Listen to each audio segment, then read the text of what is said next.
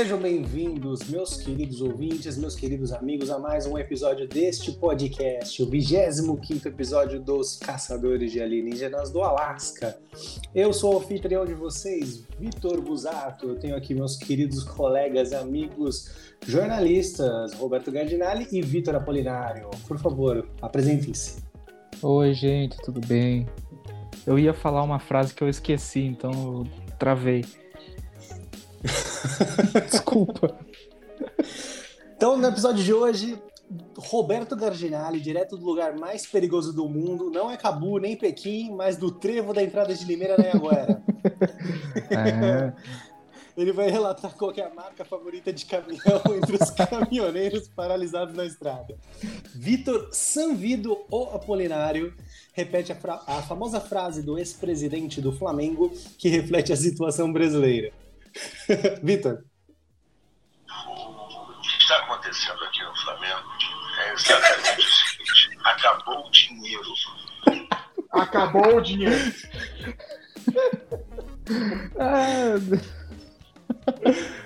E para abrir o bloco, eu faço a pergunta de um milhão de dólares, o Zimbábue, né? Onde está o Zé Trovão, Ah. ou Thunder Joe? Joseph essa no- Thunder. Eu vi essa no Twitter hoje, o Thunder Joe. Thunder John é tipo o Immortan John, né? Ele é o Thunder John. Ó, se bem que é tipo isso mesmo, né? O cara é o Immortan John brasileiro, né? Não, Thunder John é um bom nome pra ser baixista da banda de apoio do Ted Nugget. Nossa. É, ou, ou sei lá, uma banda de. É sempre assim, ó, é uma banda tipo Ahá, sabe? Que o cara tem um puta nome agressivo, sabe? Tipo. tipo. John Suicidal, alguma coisa assim. O cara toca teclado no Ahá.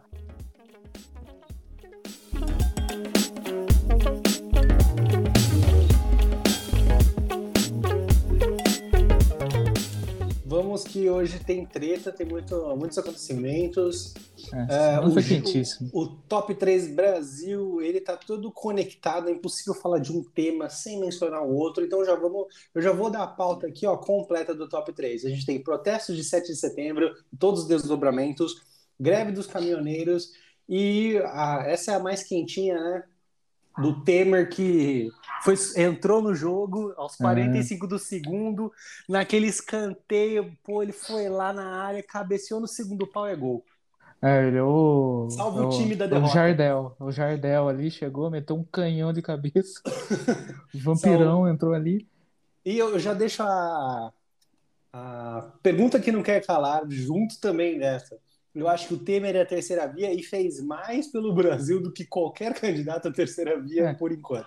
Eu acho que é importante a gente começar o nosso podcast fazendo uma ordem cronológica dos fatos, né? Começou no dia 22 de abril de 1500.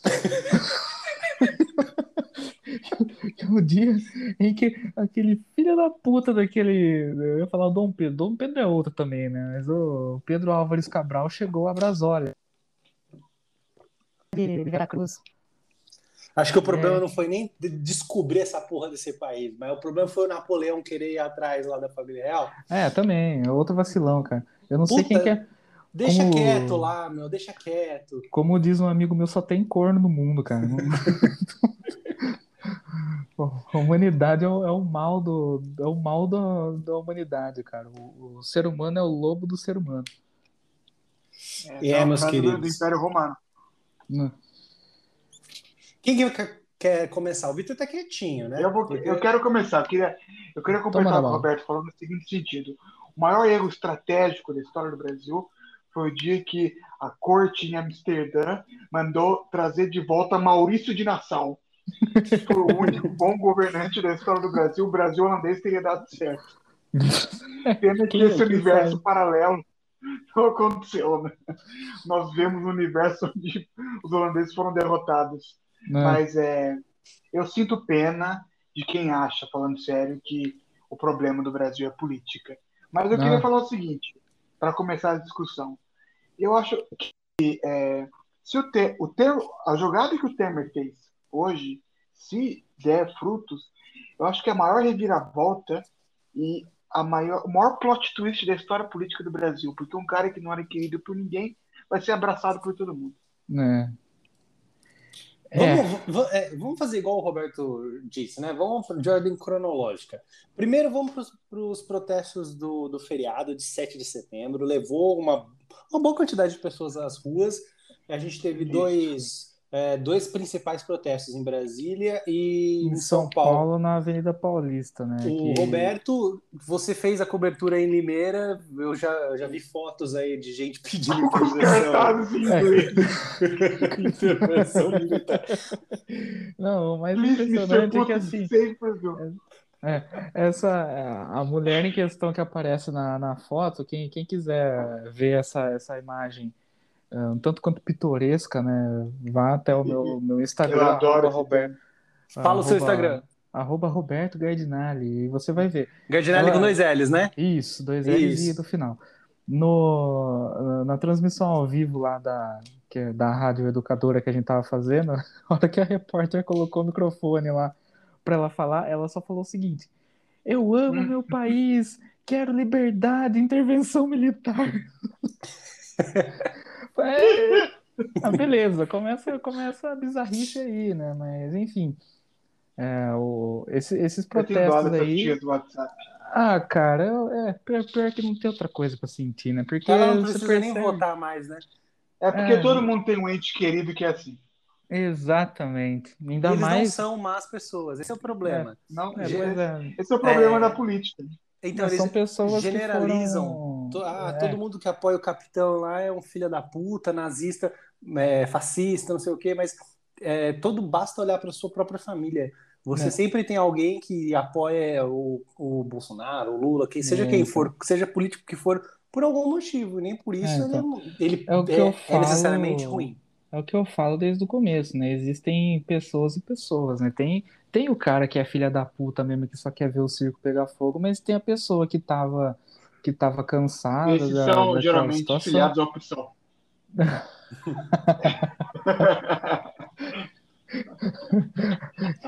What about an adventure, né? Enfim. Aí, e tem a, tem a pessoa que, que faz aquele discurso, ah, porque eu não aguento mais o PT, roubalheiro, não sei o que, tudo mais, e que, e, que, e que votou pensando em uma outra opção e que viu talvez ali o Pocket como única solução, né, no caso, para derrotar o PT, e que de fato foi o que aconteceu, né? E, e que de fato até hoje é, né? É, então. Pior que, pior que se for para pensar, é isso mesmo. E, e também tem, tem uma terceira pessoa que é a pessoa que, que votou meio que na escondida porque sabia que não ia dar tão certo, só que também estava indignada, só que não, não tinha para onde correr, né? É o famoso eu votei no Amoedo no primeiro turno. que é o Vitor Apolinário. É, mas o, o Vitor, o, o Vitor ele nunca, ele nunca escondeu o pensamento dele, né? Essa é a diferença. É... Ah, eu, sou, eu sou chamado de fascista desde meus 12 anos, então eu tô Nossa, o moleque brincando de carrinho, é, sou fascista! Tomando dedo na cara de, de psolista, é, é, enfim. É, existe isso, e, e, e, toda família tem esse tipo de pessoa. E normalmente a, a, a, as, as pessoas desses dois grupos aí que, que ou da pessoa que estava indignada e queria algo diferente, ou a pessoa que não se é, que não que não que declarou que votou no Amoedo no primeiro turno, mas na verdade não é, a gente sabe que não foi muito muito bem assim, são pessoas que se arrependeram do que do que do que tá do que elas colocaram aí, né? Afinal, enfim, a, a população brasileira é. escolheu essa situation, né? Quer dizer, não a situation, mas a pessoa que está no, no comando todo mundo tem um, alguma pessoa desse tipo na família. Aqui na minha casa tem, na casa da minha namorada tem. acredito que na casa, na casa, não necessariamente no núcleo familiar é, de vocês, mas na, na família como um todo, assim, deve ter alguma pessoa assim e tá tudo certo, cara. É, faz parte do, do jogo democrático, né? Não dá para demonizar as pessoas, do mesmo jeito que eu conheço muitas pessoas que que disseram que votaram no Lula as duas vezes lá em é, quando ele foi eleito, quando ele foi reeleito, e hoje se arrependem amargamente disso. E aí, essas pessoas são tão ruins assim também? São fascistas por causa disso? Eu acho que não. Enfim, é, são É, como dizia o, o Tiro Gomes, né? É, essa, essa é a, a delícia da, da democracia, né? Ela permite esse tipo de barbaridade. Mas com relação aos protestos, né, teve, um, teve uma, uh, algumas coisas que chamaram a atenção, né? Roberto, Primeiro, uh, queria perguntar para você que acompanhou. É, essa senhora aí com o cartaz lá de intervenção militar. Ela era maioria? Ela era, fazia parte de um grupo pequeno? Como que era? Como assim? Porque ela era só uma, uma senhorinha babaca ah, sim. pedindo sim. no meio de uma galera que, tipo, não era essa a pauta ou não? A pauta era essa, então, era a intervenção militar. A gente precisa. Aqui, aqui em Limeiro o contexto foi o seguinte, né? É, era para ser uma carreata que ia sair do, do Limeirão e e do Limeirão eles iam até o centro da cidade, depois eles iam andar, é, sair do centro da cidade, pegar a rodovia em Anguera e andar por 10 quilômetros, depois entrar na cidade de novo e voltar pro Limeirão. Puta que pariu, que trajeto é um, um, um, puta. Um puta. maratona? São Silvestre? É tipo isso. Aí o mais interessante era ver, era ver o seguinte, que o, o, o cidadão que estava organizando, ele, ele se demonstrou um tanto quanto a risco é, com relação à presença da imprensa no evento. Tanto é que ele, ah. ele me xingou algumas vezes, obviamente, porque não, nunca, nunca passa desapercebido. Só que também aconteceu uma coisa que, assim, né? A polícia, obviamente, estava lá fazendo segurança e tudo mais, como é de praxe em todo tipo de manifestação, né? E quando, quando a polícia ficou sabendo que que eles tinham a pretensão de ir para a rodovia, eles pediram reforço da polícia rodoviária que montou ali um esquema de segurança na saída da, da cidade. A interpretação do cidadão foi a, foi a seguinte: é, eles não querem deixar a gente sair da cidade, mas isso não pode acontecer porque isso, eles estão interferindo no nosso direito de ir e vir eu quero só ver se eles impedirem a gente de sair da, de sair da cidade, de pegar a pista. Eu vou sair do meu carro e vou lá confrontá-los, não sei o quê, falando isso, né? Enfim, a gente sabe que esse tipo de pessoa você, é, é tipo espantar barata, ninho de barata. Você pisa mais forte no chão, espalha. Né? Em algum momento vai se reunir de novo? Vai, mas num primeiro momento assusta e espalha. E na verdade não era nada disso. Acontece que justamente a preocupação dos policiais era que eles atrapalhassem o trânsito numa pista de alta velocidade a ponto de, de engarrafar o trânsito e causar eventuais acidentes, inclusive acidentes fatais. A gente está falando de uma rodovia cuja velocidade máxima é 100 km por hora no trecho aqui de Limeira. Então, tipo assim, faz um estrago, qualquer carro parado na pista, né? Enfim, esse grupo se demonstrou um tanto quanto radical na, na, nas ideias ali que eles, que eles pregavam. Muita gente pregando desordem, de fato, embora tenha sido um, um, um protesto pacífico e tudo, mas muita gente pregando é, justamente, né, é, intervenção militar e, e, fechamento do Congresso Nacional, da, da Suprema Corte, coisas assim, não muito amistosos. No centro da cidade, quando o grupo chegou até lá, tinha mais algumas pessoas que estavam a pé, que eles, eh, eles se aglomeraram ali num, num determinado ponto do centro da cidade, mas essas pessoas elas estavam ali mais com aquele, com aquele espírito, como que eu posso dizer? É, a gente precisa de mudança, nosso país precisa, precisa melhorar, enfim, eram pessoas um pouco mais, mais pacíficas. Essa mulher, no caso, era a única mulher ali da, da, da, das pessoas que estavam a pé que estava com um pedindo de fato intervenção militar, né? Muito provavelmente ela não, nem sabe direito o que, que isso representa, né? Mas estava ali. Mas ela era uma então, senhora já? Olha, pela, pela cara dela, eu imagino que ela devia ter uma idade ali entre 55 e 60 anos, né? Ou seja, viveu o período da ditadura militar, que foi a quarta ditadura brasileira. É. E só que também é importante dizer que tem muita gente que, que diz que ah, mas a ditadura no Brasil ela foi muito tranquila. Eu, por exemplo, não vi nada disso do que as pessoas falam que aconteceu acontecendo aqui em Limeira. Só que, Dita Branda. Exatamente, só que Limeira é uma cidade do interior que à época devia ter 50 mil habitantes. Diferente de uma capital, por exemplo, né, em que até pelo tamanho da cidade o número de policiais é bem maior, enfim. Não, ó, só para um contra-argumento muito simples, Ah, um chinês médio, se ele não abrir a boca e trabalhar 18 horas por dia, ele também não vai sentir os efeitos da ditadura. é, exatamente. É Simples. tipo isso, sabe?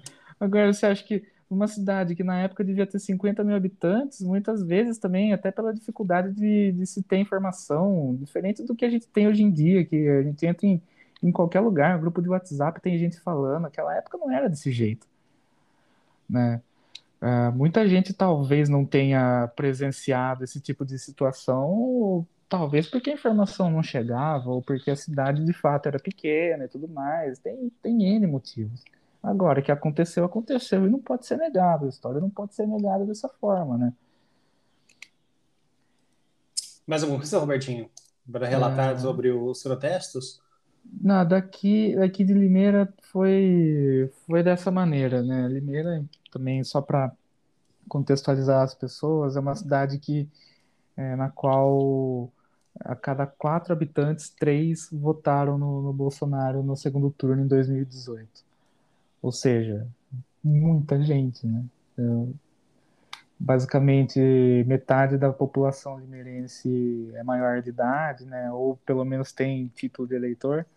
Então, foi uma, foi uma votação muito expressiva aqui no, aqui, aqui em Limeira, uma das maiores do estado, aliás.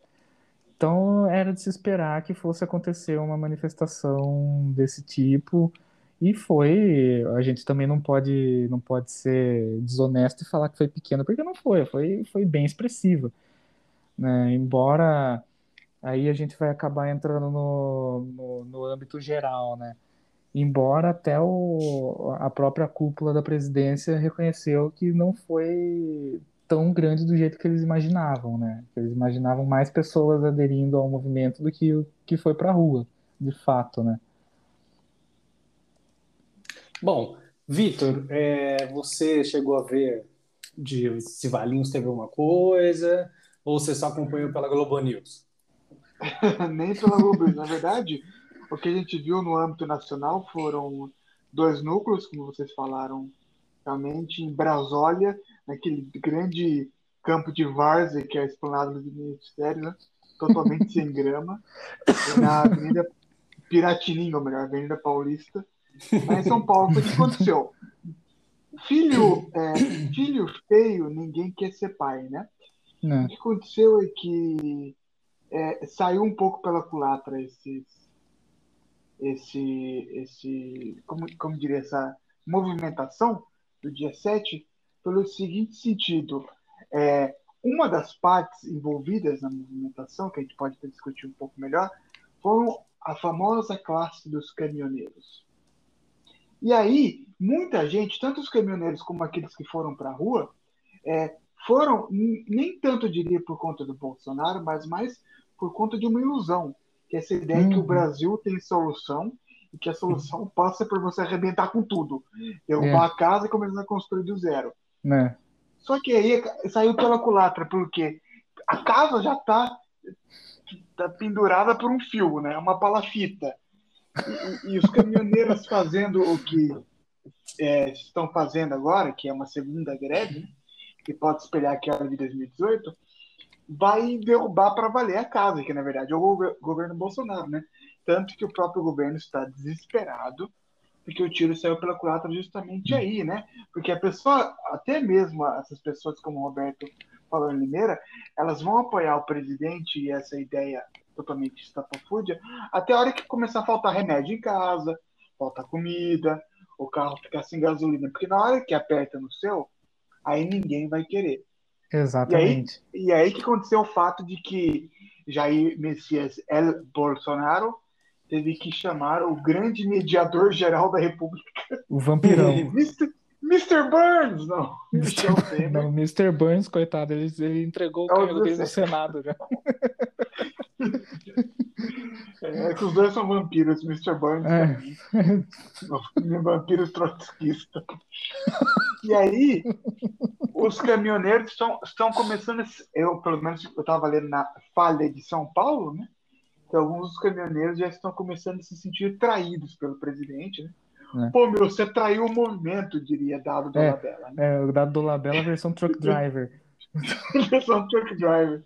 É, Pô, as armas são as mesmas. Nossa, eu vou, eu vou apanhar de muito, de muito fã de punk rock agora, mas seria nesse caso, então, os caminhoneiros da Dolabella e o João Gordo, o Bolsonaro? Você tem um movimento, pô. Tem movimento pra ir, cara.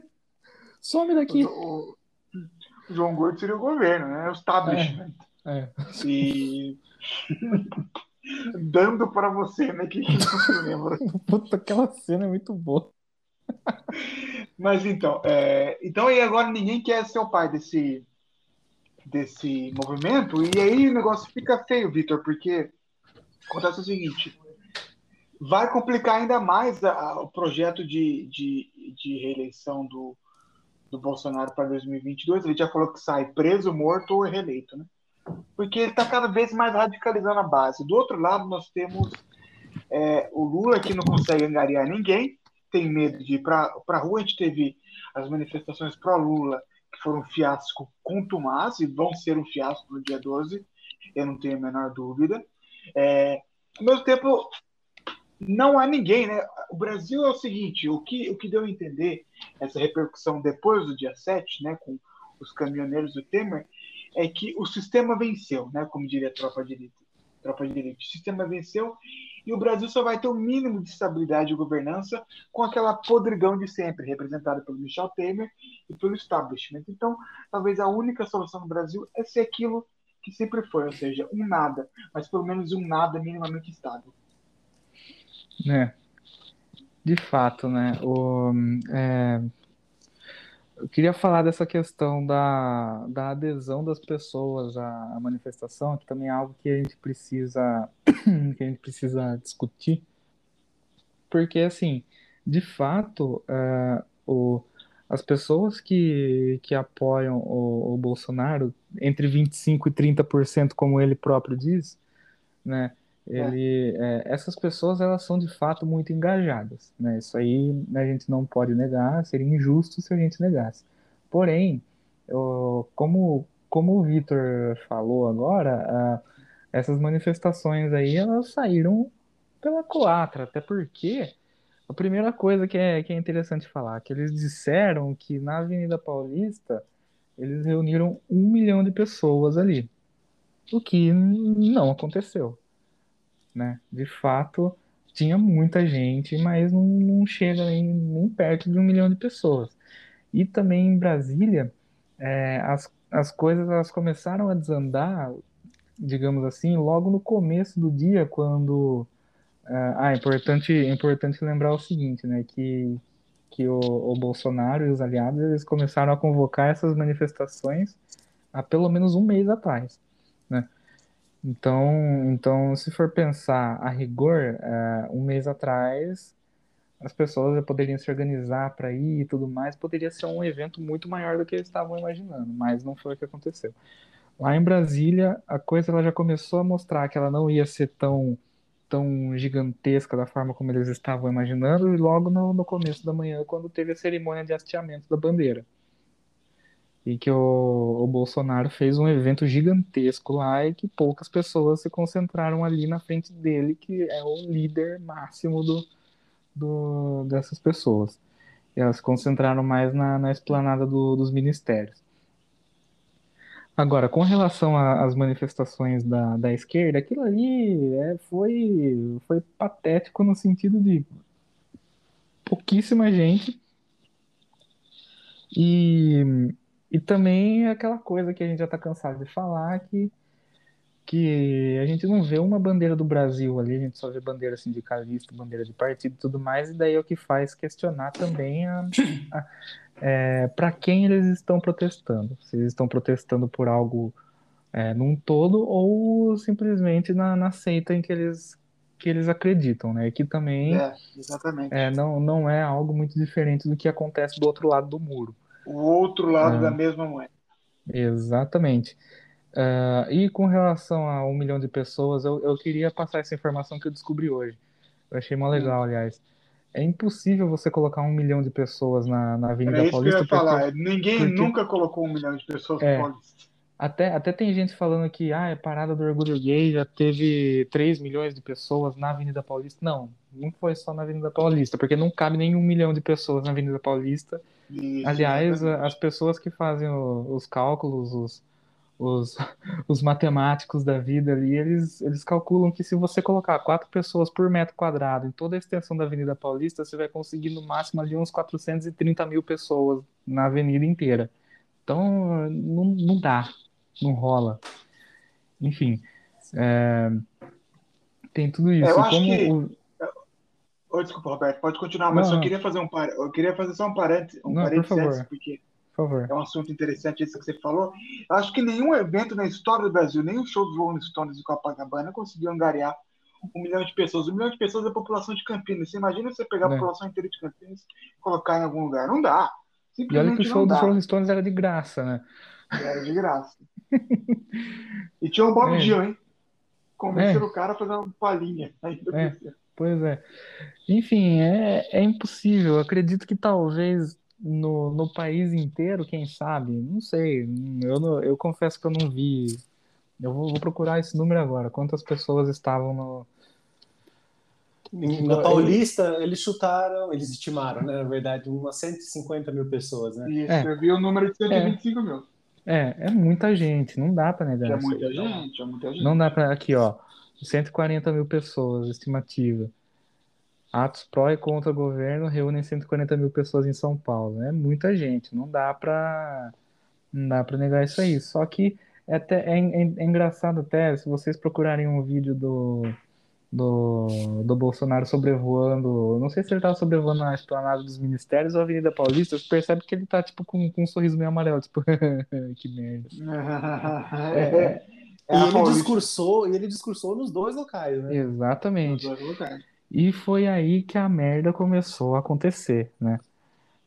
Aí, até então se fosse, até então se fosse simplesmente uma manifestação, é, 7 de setembro, vamos comemorar o cara lá no poder, não sei o que, ia estar de boa, sabe? Mas foi aí, meu irmão, aí que o barato começou a ficar louco, porque começou a ter desdobramentos em outros dias depois do 7 de setembro, começando com a manhã do, do dia 8 de setembro, em que alguns grupos tentaram é, a, ressaca, né? Em que alguns grupos tentaram invadir o Ministério da Saúde. Ah, inclusive também, também teve uma, uma pequena demonstração de intervenção militar lá na esplanada dos ministérios, né? Que, que a polícia, para conter alguns começos de, de tumulto, eles tacaram um gás de pimenta na, na galera, né? Tem, tem um vídeo muito bom. Os caras os cara tudo puto é, Bolsonaro, não sei o que, tá, vamos acabar com essa esquerda, pá. Daí chega a polícia e mete gás de pimenta todo mundo, os caras começam tudo tossir, tipo, parecendo que tá morrendo. Ô louco, cara, tá cheio de criança aqui, os caras jogando gás de pimenta. Até, te- Cara, até, até teve uma, uma mulher que ela falou assim, é, olha essa polícia jogando gás de pimenta na gente, cidadãos de bem, cidadãos de bem, essa polícia que foi tomada pelo comunismo. Eles nem sabem, coitados, o que eles É, defendem. então, cara, pô, é muito louco, cara, muita loucura.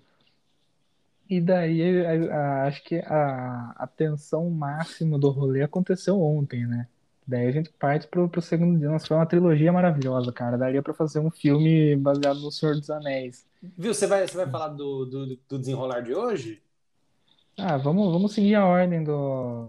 Não, então, porque Do- antes, eu queria fatos? que, antes eu queria que você e o Vitor falassem da, do lance da treta com o STF, que se tem, intensificou aí no discurso do Bolsonaro no 7 de setembro, que ele falou que não cumpriria nenhuma ordem judicial do Supremo.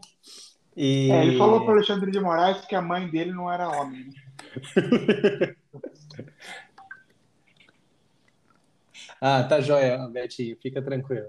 Então, o que eu quero lembrar é, é desse, é nessa questão, de que Isso, já é, estavam de rusga há um certo tempo, só que aquele Isso. lance. O, o Bolsonaro, ele acha que ele tem panca para, sabe, bancar o, a treta. E ele não tem.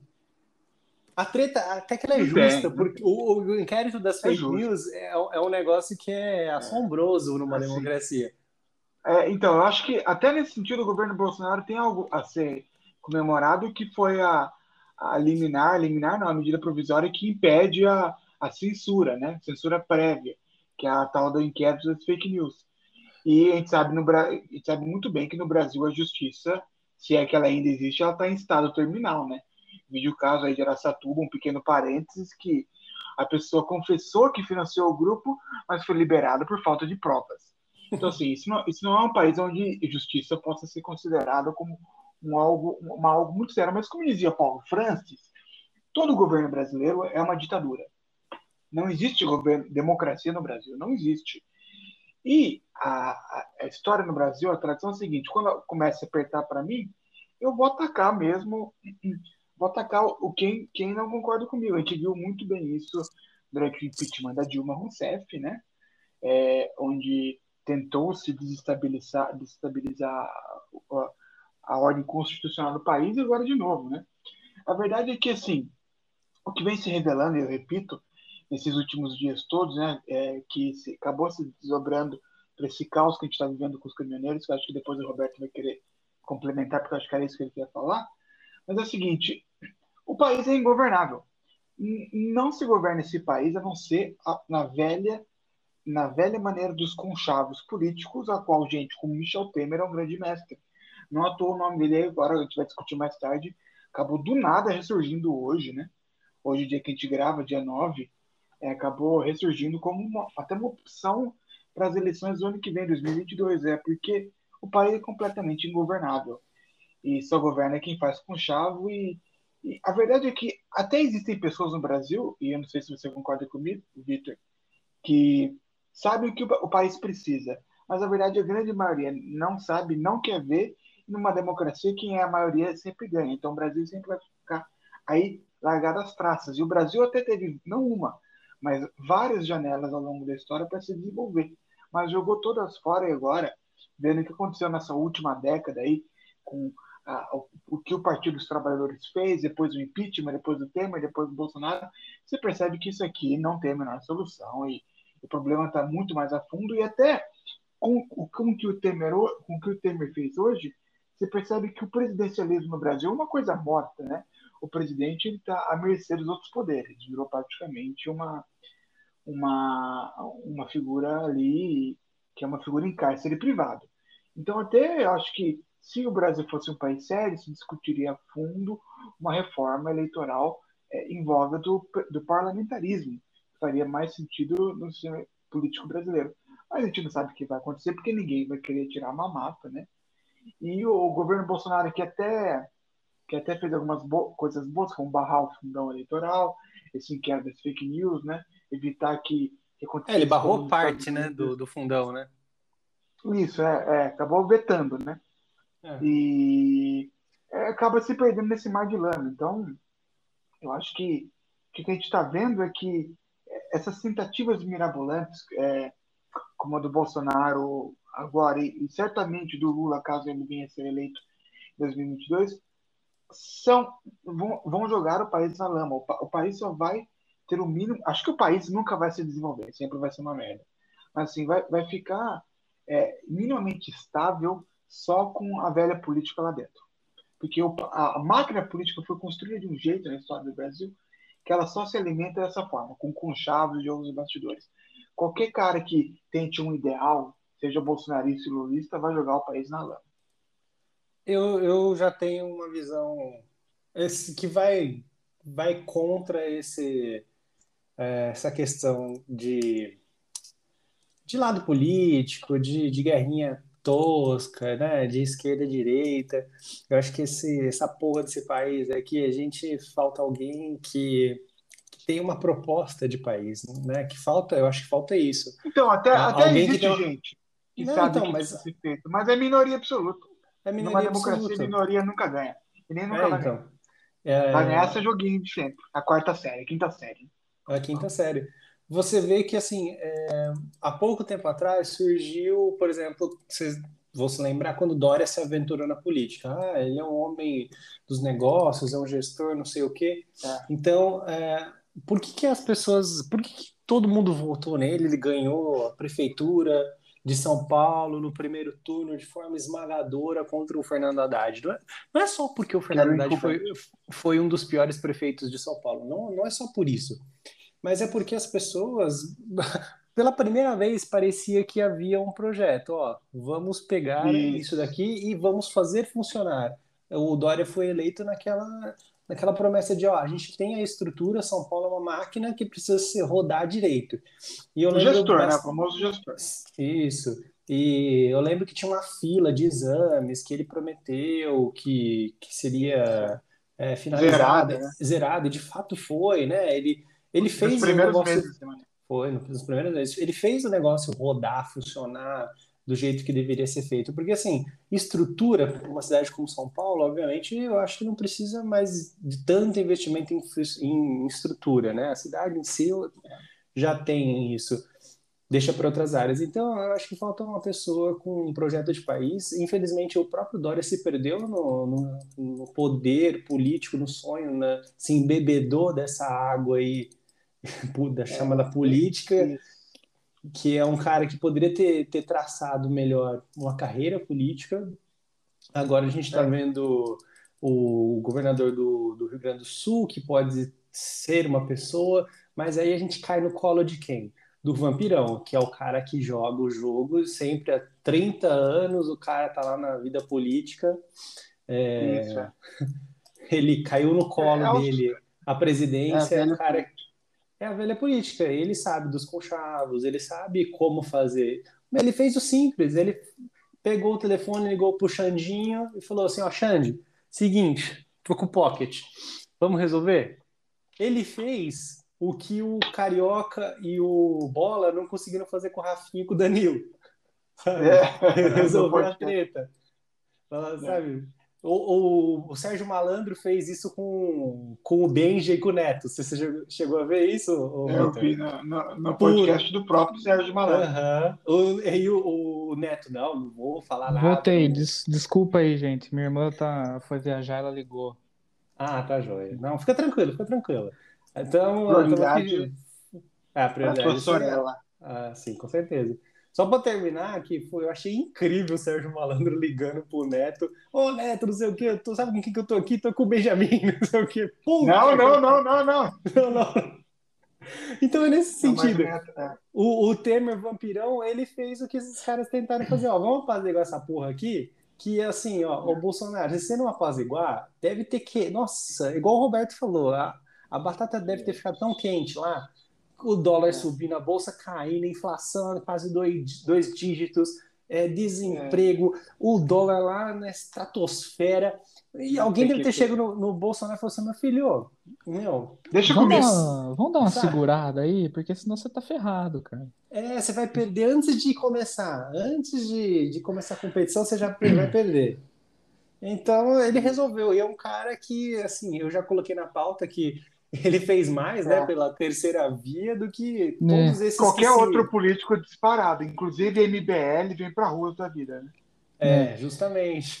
Que parece que me deram uma arregada pro Lula, né?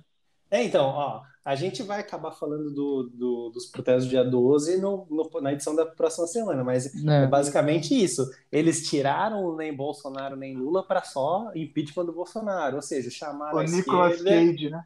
É. É, é, é um negócio que é assim. o King Coppola. Ao mesmo tempo que é compreensível, a, é, você deu a arma para aquela esquerda asquerosa, vingativa, de cuspir na sua cara e falar que você é fascista igual. É. Tá entendendo?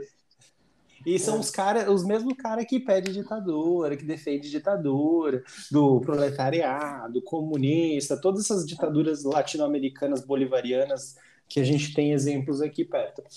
Então, é basicamente isso. Robertinho, você quer, você estava falando, você ia começar a falar dos caminhoneiros, né?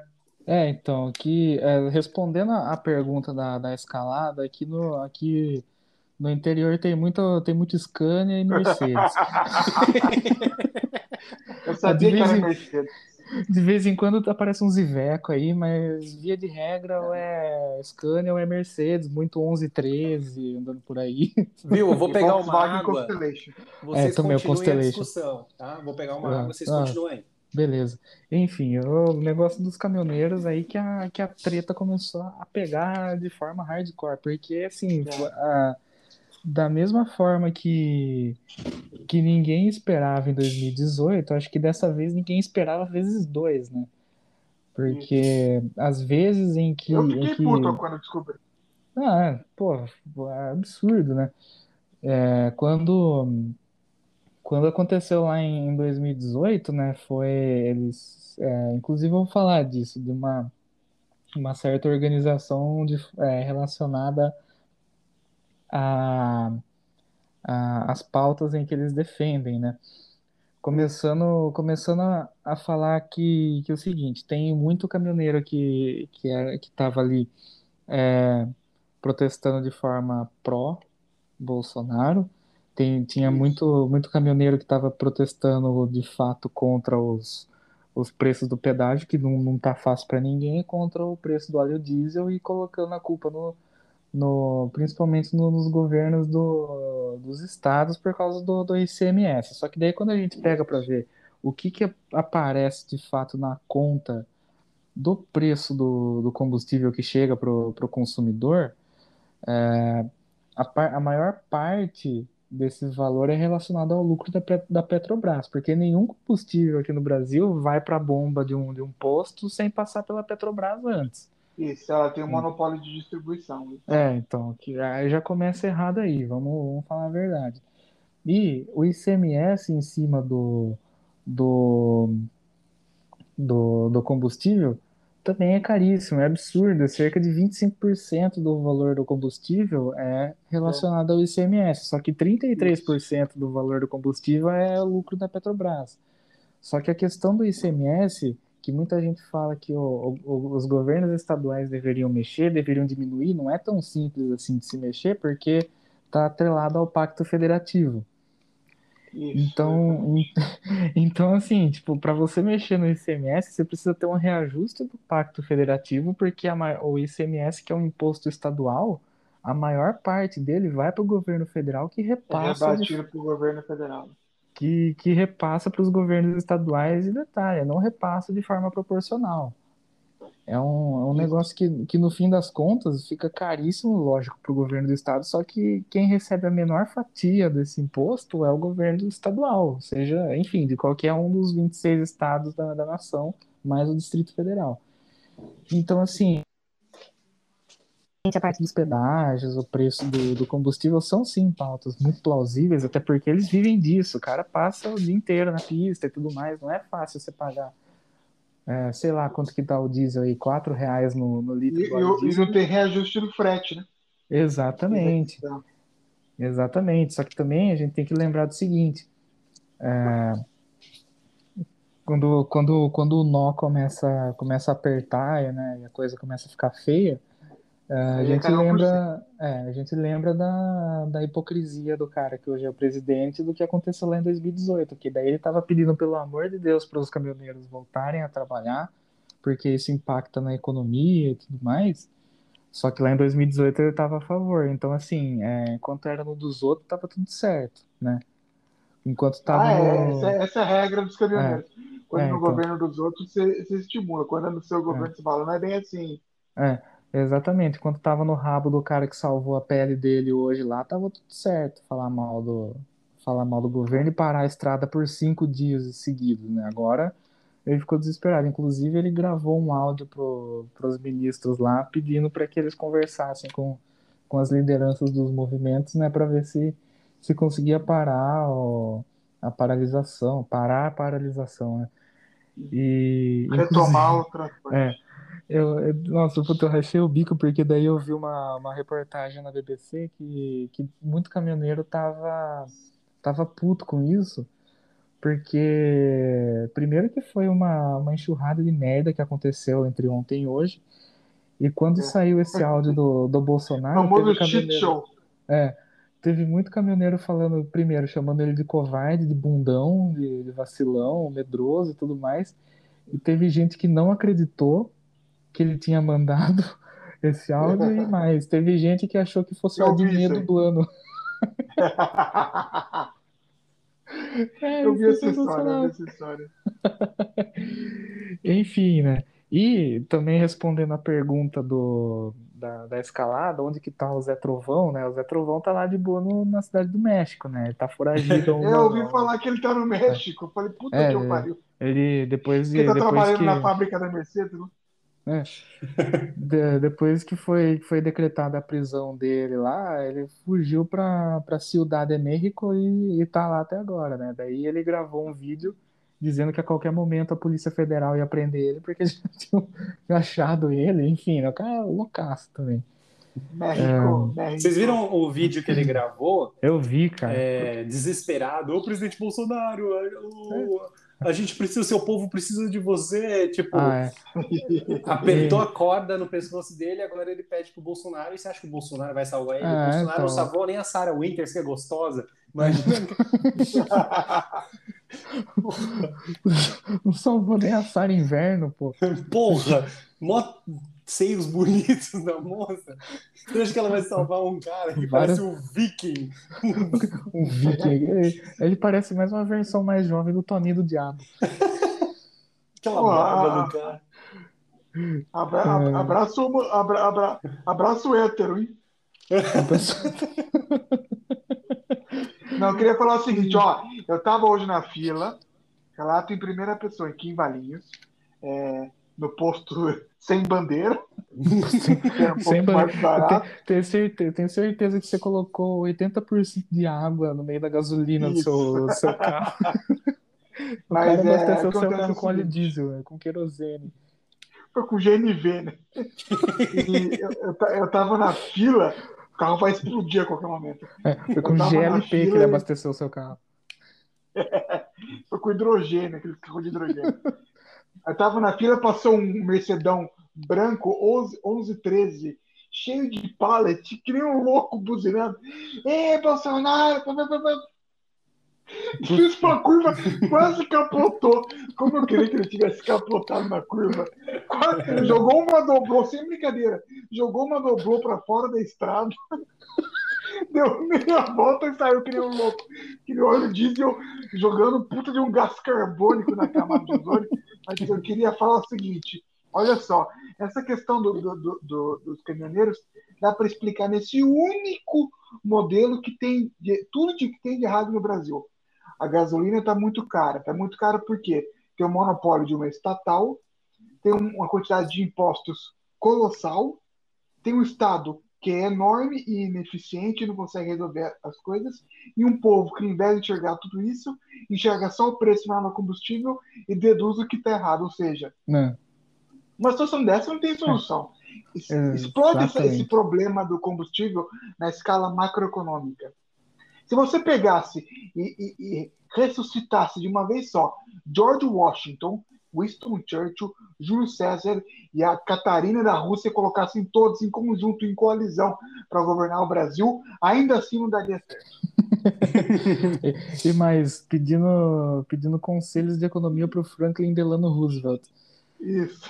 E- E a, e a Cleópatra como porta-voz é, do governo. é, nossa, Vitor, Agora né, eu cara? tenho que fazer aquela pergunta, pergunta chata e séria. Você não acha que esse seu discurso de que ah, essa porra não tem mais jeito, não é a mesma coisa que pensa essa, essa galera mais extremista de que ah, não, tem que ser voltar os militares, porque essa porra não tem jeito, então pelo menos com o militar vai ter ordem nessa porra. Ah, Não, você acha agora- que não, agora- que, que você Eu- não está tô- alimentando esse discurso? Eu tô apoiando, eu tô apoiando uma chapa Temer da Atena. da 2022. Nossa Eu, que- eu, que- eu quero que o sistema volte, porque com o sistema, é, com o sistema é, é, de volta a gente não vai ter nenhum extremista de nenhum dos dois lados e pelo menos não vai ficar tudo na situação caótica e talvez a gente possa um dia, quem sabe, voltar a conviver em paz. Né? né? Bom, pelo menos se Porque- o Temer ganhar, a gente sabe que vai ser o Meirelles o, o ministro da, da Economia barra Fazenda. Ou seja, É, ele então, sabe o que está eu fiquei fazendo. impressionado porque o Temer ele virou meme, né? Hoje. E quando você vira meme no Brasil, ge- geralmente é um bom sinal, né? É, quando você virar meme no Brasil, a chance de você pelo menos virar deputado estadual já fica grande, né? É garantido, né? Isso é É. garantido. Então eu acho que é não, eu acho que, que, que é, o extremismo. Então, eu acho que o problema do Brasil, Vitor, na verdade, ele, ele vai além da política, né? Eu acho que não importa quem esteja no comando da casa, o, o caminho do Brasil é meio tenebroso aí pela É. frente. Mas será que mas será que o Temer se candidataria? Tenebroso. Ah, então, eu não duvido mais de Eu nada. também não duvido, não, viu? Eu queria um governo com Álvaro Dias, Hum, Temer, Joesley Batista, nossa senhora. Cristiane Pinheiro como, me- como apresentadora da TV Brasil.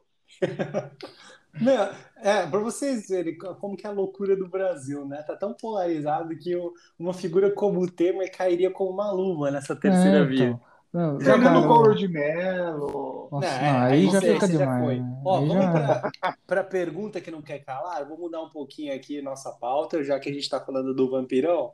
Pergunta que não quer calar. Temer é a terceira via? Então, eu, eu não sei, cara. Eu acho que o Temer, na verdade, ele, ele eu acredito Quais são que os ele. Quais são os predicados da terceira via para vocês? Ah, O Temer, eu- o Temer ele, ele é o cara que criou a delegacia da mulher. né?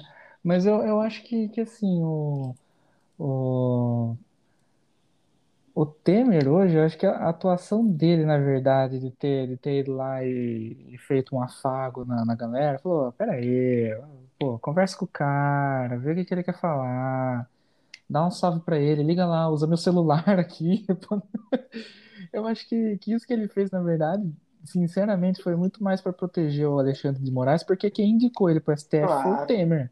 Eu tenho, para mim, eu acho que foi isso que aconteceu. Só que pro, pra, pro Bolsonaro ter abaixado a crista e ligado, eu acredito que a merda tenha acontecido entre ontem on- e hoje, deva ter acontecido alguma coisa, tipo, puta que pariu, tá ligado? Alguma merda gigantesca aconteceu. De- Deve Ele- ter ameaçado ele feio. É, então, com certeza. Eu acho que na verdade deve ter chegado ali, ó, porque o Arthur Lira ele fez um discurso patético ontem também, que não, ele não falou nada com nada. E, e enfim, que já, daí já começaram a, a rechaçar ele e tudo mais, porque na verdade quem tem o poder de, de desengavetar algum processo de impeachment aí é ele. E eu acredito que ah, deve ter chegado alguém do Centrão feito uma puta de uma ameaça, talvez até o próprio Arthur Lira, meio que no, no backstage ali, ele deve ter falado, pô, cara, ou você dá uma segurada na barra ou eu vou ter que desengavetar o negócio, É. ou até alguém do governo mesmo chegou pra ele e falou, viu, dá uma segurada, senão nós estamos ferrados, velho, não é desse jeito, critica os caras, tudo beleza, só que você tá indo muito, muito pra cima, porque vocês leram a carta que o, que o Bolsonaro mandou, né, depois? Sim. Sim. Então, cara, é absurdo, Não você foi bem imagina... assim. Né, não, não foi bem assim. Até o sensacionalista tava zoando, né? Falou, "Ah, desculpa aí, tava meio louco. Então, então assim, acho que, meu, a merda foi, foi tão federal, literalmente, que, É. que, que na verdade eu acho que a figura do Michel Temer ali, ele, ele, ele só entrou na jogada porque foi ele quem indicou o Alexandre de Moraes, então ele foi lá para dar uma para dar uma apaziguada, né? Para dar um, falou, galera, aquela, será com aquela... Será que tem foto do Temer em domínio público aqui? Porque eu preciso fazer a thumb do nosso. Ah, tem, procura, procura na, na Wikimedia Agência Brasil. Não, procura na Agência Brasil. Agência Ah, é, Brasil. gente, Brasil. Vou pegar uma foto do Temer ali, porque. Coloca ele com as mãos assim, igual mãos de quem tá pensando em É, alguma com coisa. aquela, assim. aquela mãozinha dele lá. Eu gosto daquela, daquela, uma das primeiras fotos dele como, como presidente da, da República, que é naquele. É, não sei se era. Ah, porque ele foi numa churrascaria lá, que daí fizeram. É, a foto do, do, do- da capa do álbum. É, que daí, que daí escreveram embaixo assim: um bife no inferno. Então, porque tem um drink no inferno, né? Então, Meu Deus. Não, então, é, ah, Vitor, você perguntou da terceira via. Terceira via no Brasil é inexistente. O que acontece é o seguinte: é, no Brasil hoje você só se, se candidata é, estando no escopo do PT ou no escopo do bolsonarismo. Para mim, só existe um único político no Brasil que é verdadeiramente de centro, falando agora seriamente, alguém que se, se, se candidatasse eu votaria, que é o Eduardo Jorge. Ele é o único político verdadeiramente de centro no Brasil. Não tem mais ninguém. Ele seria a única verdadeira terceira via. Qualquer outro estaria no escopo de um lado ou de outro hoje, infelizmente. Essa é a verdade. Até mesmo MBL, é, João Sapatênis Amoedo, todos esses, de uma forma ou de outra, é, não existe é, candidato independente no Brasil. A, a, o, o, país se polarizou de tal forma que acaba sendo um, um, um, um duelo de narrativas, né? É. Mais alguma coisa, meus queridos, para a gente fechar esse. Tem mais uma coisa que eu queria top falar. 3 Brasil? É, é que pré-Bolsonaro não havia nem sequer segunda via, né? Era uma via só, né? É. O famoso Teatro das Tesouras, né? que era uma meio que uma uma uma, uma encenação ali, né? Tanto que José Serra era trotskista e o Aécio era era basicamente um mini petista em Minas Gerais. Né? Então, é, quando ele estava em Minas, né? Que durante é. o governo dele foi duas vezes consta. É, tanto que ele tentou anexar a Copacabana até Ipanema ao estado de Minas Gerais. e transferir a capital para lá. Mas então não, não existe terceira via e Temer não é terceira via. Não, é difícil, viu, cara? Eu acho que. Eu não sei, eu, eu imagino que, que vai ter. que vai ser o seguinte ano que vem. Vai ter três pessoas em, em, em evidência, né? O, o, o Pocket, o Squid e o, o Ciro. Acho que esses três aí Ah, eles vão estar. aí. Mas em- Nossa, sabe o que isso me lembra, Roberto? ah, Os três defendem ditaduras e então, ditadores. né? Exatamente. O... Ah, É melhor ter pedra no rio do que votar nesse. É. E daí, assim, tem, tem gente já falando, já, já cantando a bola de que a prévia do, do PSDB tá entre o Eduardo Leite e o João Dória. Aí tem os caras do MBL tentando, tentando emplacar alguém. O Novo já colocou o Vinícius Poit como candidato a, como pré-candidato a governo de São Paulo, sabe? É, Não vai entrar alguém. né? Vai ser governador de São Paulo. O Weintraub, eu acho que ele vai ser, vai. ele vai ser, ele vai ser governador da Flórida, que é o, que é o, que é o 27º estado brasileiro, né? Porque na Flórida só Isso. tem brasileiro, né? É o estado mais rico do Nordeste. Brasileiro. Ah, chega de Brasil, meus queridos. Ah, por favor, né? Vamos falar de Não, outra tem mais uma desgraça. coisa. Não, eu queria fazer um pequeno rant aqui sobre o Brasil, antes de a gente continuar para o futebol. É o seguinte: eu fui ao caminhar ontem à noite e parecia que eu estava em, dentro de uma usina de carvão em 1790, em Nossa. Londres, porque a fumaça. Então eu queria deixar uma mensagem para esses filhos da puta donos de sítio aqui em Paris, que vocês são uns bostas e se vocês continuarem a, a, a a continuar atacando fogo, eu vou ser obrigado a jogar coquetéis molotovs. Eu sei quem vocês são, na, na presidência dos senhores. Inclusive, um dos meus vizinhos aqui que toca fogo é um, é um tapeceiro peruano que não tem três dedos porque era membro do Sendeiro Luminoso. E essa Deus história é do céu. verdadeira. É pior que é verdade. Uma vez ele veio em casa, eu falei, pô, o senhor não tem três dedos. O senhor é peruano? Ah, sim, sim, eu sou, eu sou peruano. O O senhor não tem Vitor, três anos, o que aconteceu? O senhor era membro do Sendeiro Luminoso, eu falei assim pra ele. Ele falou, não, eu era mesmo. Eu fugi pro Brasil, eu não tempo. o Vitor é é o pior anfitrião que você pode ter, né? É, Por que que você não tem três dedos? Você é peruano, cara? Pô, puta cara desagradável. Obrigado a perguntar. Eu percebi de longe que ele era membro do Sendeiro Luminoso. É, o, o Vitor é o cara que oferece café frio pra visita, sabe?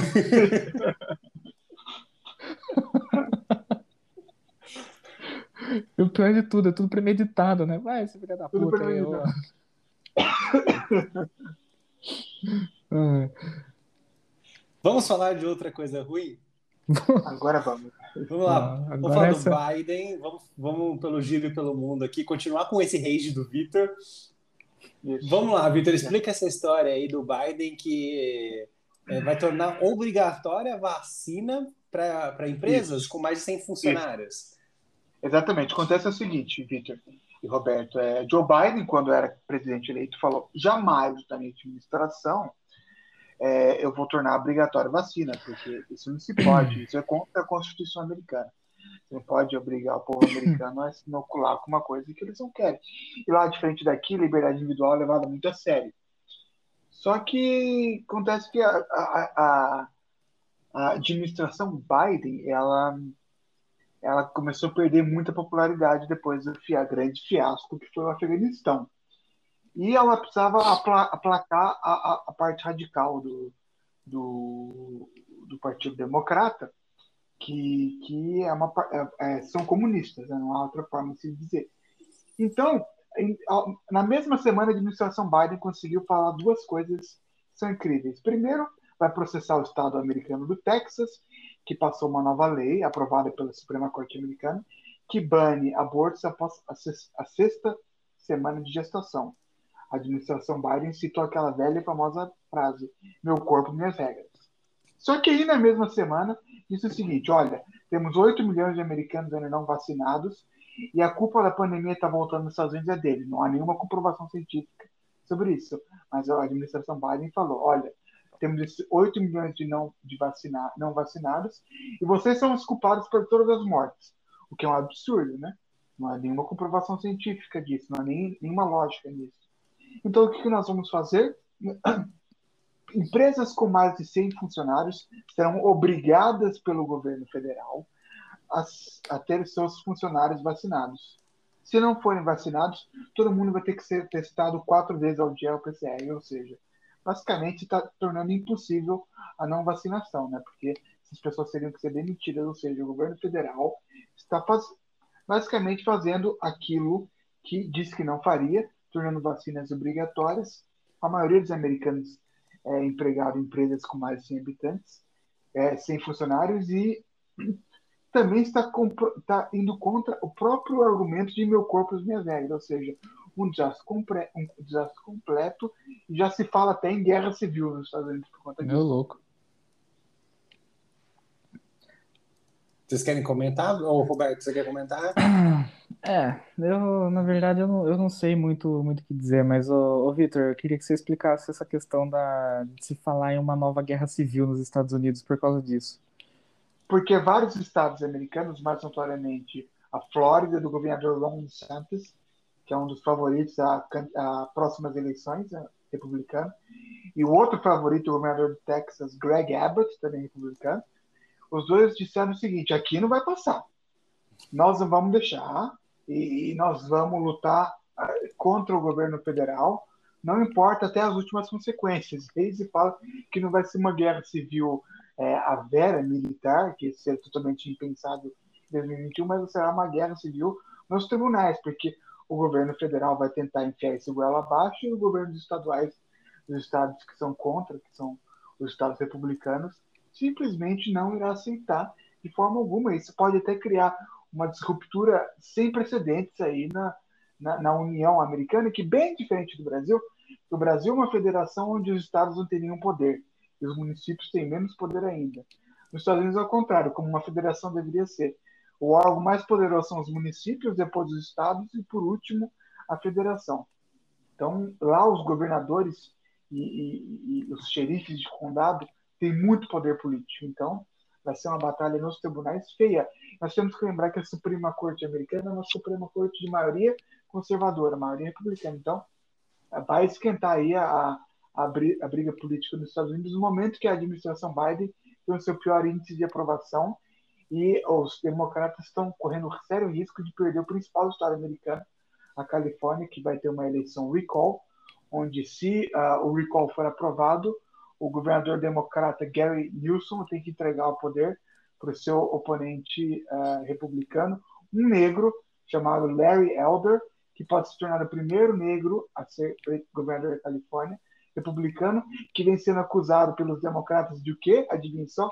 Ser um supremacista branco. Ah. É, não é nada muito diferente do, do cara que é o presidente da Fundação Palmares aqui no Brasil. Exatamente. É aquela velha história, né? Que o Ciro Gomes bem representa aqui no Brasil. O negro para a esquerda só pode estar naquele curralzinho, né? Ideológico. Se falar contra o curralzinho, vira um, como disse Ciro Gomes, um capitãozinho do mato. Viu, o que eu quero deixar a pergunta no ar é o seguinte. Uh, colocar tudo na, nas costas somente dos não vacinados? Já vi Ah, gráficos sentido, aí né? que mostram que, por exemplo, as, as mortes agora elas são predominantemente dos não vacinados. Então, assim, o que a gente pode é, chegar a uma consideração sobre é, esse fato é de que a vacina, pelo menos, está evitando algumas mortes. Todavia, a gente está vendo que muitas pessoas vacinadas estão contraindo o vírus. Então, a- aquela ideia de passaporte sanitário, ou essa ideia de você obrigar as pessoas a se vacinarem por conta de uma transmissão, ela está caindo por Não. terra nesse sentido. Não passa a- por um exame de lógica básica.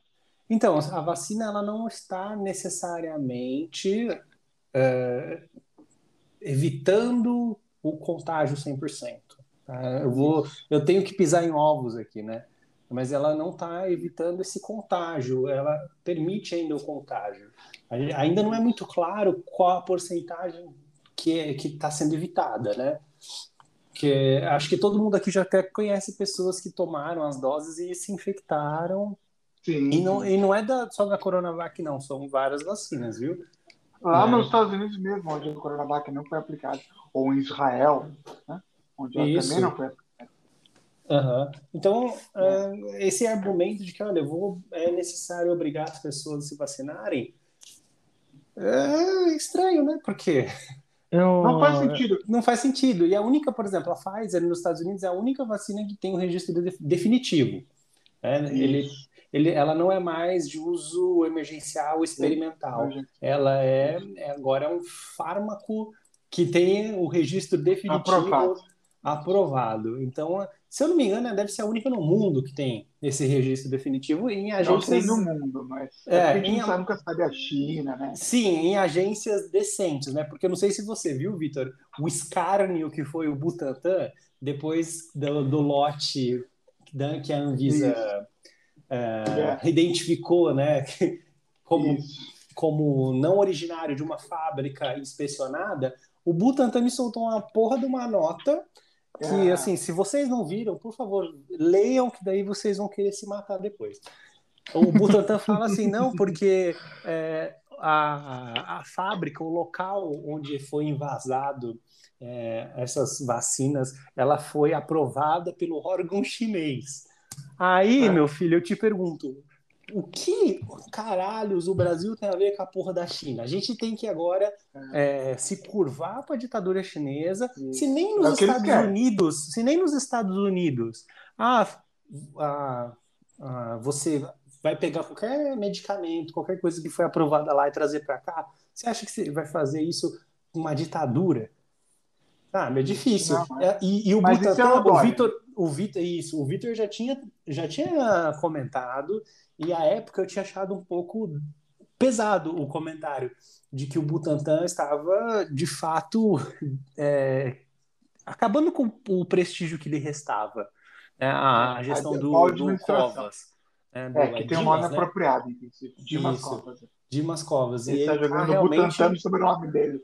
No sobrenome dele. Eu, eu, depois que li isso, e eu fiquei com vergonha do Instituto Butantan. Sabe? Vergonha do, do uso político e do Dória também, que obviamente ele compartilhou isso. Gente, pelo amor de Deus, tenham vergonha na cara. Pô, imagina as pessoas que receberam essa vacina de um local que não foi inspecionado. Sabe? Que, que... É uma palhaçada. Então, assim, le- é, levando, voltando para os Estados Unidos, é nesse sentido, você vai obrigar as pessoas a tomarem vacinas. Agora, lá eles têm o registro definitivo da Pfizer, mas outras vacinas que estão em caráter emergencial. Então, é assim, é, é, é complicado. A gente não vive no país. Eu ainda não, não tive o prazer de conhecer a cultura norte-americana, mas a gente sabe que lá eles prezam muito pela liberdade individu- individual. E, infelizmente, o ônus, não, não tem só bônus a liberdade, né? Tem um ônus também. O ônus é esse. As pessoas se recusam a esse tipo de coisa. Ah, as mas é pelo bem. escolha, né? Sim, pelo, ai, pelo bem da comunidade, pelo bem maior. e- Então, E aquele Tinha que- papo de tolerância e diversidade? Diversidade Ah, é ter os não vacinados, tolerância é tolerância com os não vacinados. Eu tomei a vacina e acho que todo mundo tem que se vacinar. Mas não é por causa disso que eu vou obrigar todo mundo a pensar como eu, né? Mas parece que essa turma que defende tolerância e diversidade, na verdade, defende tolerância e diversidade só dentro daquilo que eles pensam. Robertinho, esse tema aí É. eu quero ouvir sua, sua opinião. É, eu acho que, bom, vamos, vamos, já dizia o Jack o Estripador, vamos por partes. Ah, primeiro, eu queria, eu queria falar sobre a obrigatoriedade de, da, da, da vacina. Eu acho que, assim, já foi meio que comprovado que você forçar as pessoas a fazer alguma coisa, é, na verdade, vai criar mais rejeição do que vai fazer a pessoa fazer aquilo que você quer que ela faça, né? Eu acho que existem Psicologia outras... reversa. É, não, não é nem isso. Pô, psicologia reversa chega assim, puta, se eu fosse você, eu não, eu não, não me vacinaria, né? Daí a pessoa, você, você vai ficar pentelhando na cabeça da pessoa até que ela fala, quer saber dessa merda aí. Porque em alguns casos até pode funcionar, né? Mas enfim, ahn, eu acho que, que já ficou meio que, que provado que é, você, você obrigar a pessoa a fazer alguma coisa, a pessoa não vai fazer, sabe? Não, é, é histórico, né? Teve a revolta da vacina aqui no Brasil que, que mostrou isso, Isso. né? E, enfim, eu acho que existem outras formas mais eficientes de, de você convencer a população a, a se vacinar. Tipo, sei lá, uma coisa que eu achava, que eu acho super, super massa, tipo assim, você, você se vacinou, você apresenta seu cartão em, em, sei lá, numa cervejaria, você ganha um chopp grátis. Pô, mano, é show de bola, cara. Imagina o tanto de gente que não ia ficar indo lá todo dia mostrando o cartão pra ganhar uma. Um chopezinho. Então, é, sabe, dá, dá para fazer uma- umas coisas assim, mas, enfim. É, agora, com relação à, à eficiência da, da vacina na- nas contaminações, de novo, vou bater naquela tle, daquela tleca, daquela, daquela, daquela tecla que eu já venho batendo há, há muito, há muito tempo, que, assim, a vacina, todos os desenvolvedores, todos os cientistas, todo mundo vem falando que ela ela não impede 100% de que você pegue o vírus, né? Ia ser uma maravilha se realmente você você tomasse e, e criasse um, um escudo que não ia deixar você pegar. Só que assim, é, a- até por isso existe a, a necessidade de você fazer uma revacinação periódica, como é feito com outras, com outras vacinas, né? Eu sempre cito o caso da gripe, mas tem é, tem aquela vacina que a cada 15 anos você tem que tomar, que eu não lembro qual que é, essa é tétano, né? Acho que é É, de, acho que é 10, né? É 10 anos, enfim, tem um, um determinado período em que você precisa é, é, renovar a sua, a sua imunidade ali. E, e ah, eu, eu vi alguns, algumas, algumas estatísticas aí que é justamente isso que o Vitor Hugo falou, que ah, as mortes no- nos Estados Unidos, elas têm, elas têm acontecido predominantemente em pessoas que não foram vacinadas. Aí eu não sei vocês, mas para mim isso já é um argumento suficiente para eu ir lá e tomar a vacina, porque eu, eu não quero morrer. Se eu pegar a doença, beleza, eu tô, eu tô vacinado, eu, não- eu corro risco de pegar a doença. Ninguém, ninguém disse para mim que se eu, se eu pegar, eu vou, é, eu vou passar, tipo assim, repelir o vírus. Ninguém falou isso pra mim. Falou que eu posso sim pegar. Só que se eu pegar, eu não vou sofrer igual, igual muita gente que não se vacinou sofreu. Também é importante a gente colocar um parênteses aqui, que tem pessoas, especialmente pessoas mais velhas, que, que se vacinaram e morreram. Só que daí tem outros, outros pontos científicos que daí vão do, é, do sistema imunológico da pessoa, que por ela ser uma pessoa mais velha, ele já não está mais funcionando tão plenamente quanto de uma pessoa de 18, entre 18 e 25 anos, vamos falar assim. E também a, a vacina, ela não pode ser a única, a única garantia de que você vai, se você tiver a doença, você vai ter uma, uma doença branda. A pessoa ela tem que se cuidar é, os- é, com os, com os é, métodos clássicos que a gente já vê aí, né? Higienizar as mãos, não ficar levando a mão na, no rosto, máscara e tudo mais. Só que também tem um outro porém. Cada organismo responde de uma forma à, à, à vacina. Isso não é apenas com a vacina da Covid, é qualquer vacina. Tem sistemas imunológicos que você precisa enfim, tem pessoas que precisam tomar suplemento vitamínico para poder aumentar a imunidade. Se você não tem uma vida saudável, a sua imunidade, por consequência, também não vai ser lá muito boa. Tem N assuntos, tem N questões. É, eu acho que, eu acho que, tipo, existe um pensamento muito errado é, das pessoas com relação à vacina de que ela vai ser o, o como que eu posso dizer? O Salvador escudo, da pátria. o salvador da pátria, que ela vai ser o escudo e tudo mais. Mas não foi vendido assim? Esse é o Isso que eu ia lance. falar, ela foi vendida Então. assim. né?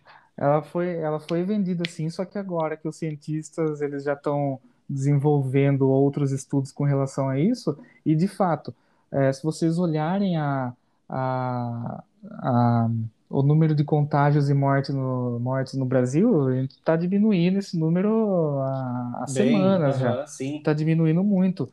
E assim, Graças como que tava, como que estava antes da vacinação? A vacinação, ela tem ajudado sim. É. E isso a gente não pode negar. Eu acho que, eu acho que tudo isso, para mim, na verdade, é um argumento para para a pessoa ela ir atrás da, da vacina. Ah, se você tiver, você pode ter a, a doença, assim, da, você pode ter uma, uma gripe, por exemplo, só que você não vai, você não vai se ferrar por causa dessa doença, você vai ter uma doença branda. Hoje eu vi um, um artista que eu, que eu gosto muito, que é o Edu Falaschi, ex-vocalista do Angra. Ele postou no Instagram dele que ele pegou a Covid e ele já está vacinado. Só que ele mesmo falou que ele a única coisa que ele sentiu foi uma falta de ar e não sentiu nada mais. E aí, como que, como que seria essa doença para ele se ele não tivesse vacinado? Eu acho que existem, existem argumentos que você pode colocar para as pessoas para convencê-las a tomar a vacina. Agora, obrigar, tudo que você faz obrigado, você não quer fazer. Enfim, esse, esse é o meu ponto de vista. Eu acho que, eu acho que, é, ok, eu concordo com vocês quando, quando vocês falam que foi vendido que a, que a vacina ela ia te proteger totalmente e, e, de certa forma isso foi equivocado. Mas o resultado positivo que a gente está tendo agora nos, no- nos balanços da Covid, é, diminuição no número de casos e mortes, eu acho que se deve também muito por causa da, da vacinação que tem acelerado. Agora saiu uma, uma notícia há alguns minutos atrás que, que um em cada três brasileiros já está com a, com a imunização completa. E olha Eu o faço resultado parte. aí. Eu faço Então, parte. Eu também já faço parte, o Vitor ainda não, mas ele já está no. Eu não, eu tô fudido. Não, mas você já tá no, você já tá no mais de, de 50% da população que Tá no pelo grau, tá menos, no que grau. pelo menos, né, tem alguma coisa, sabe?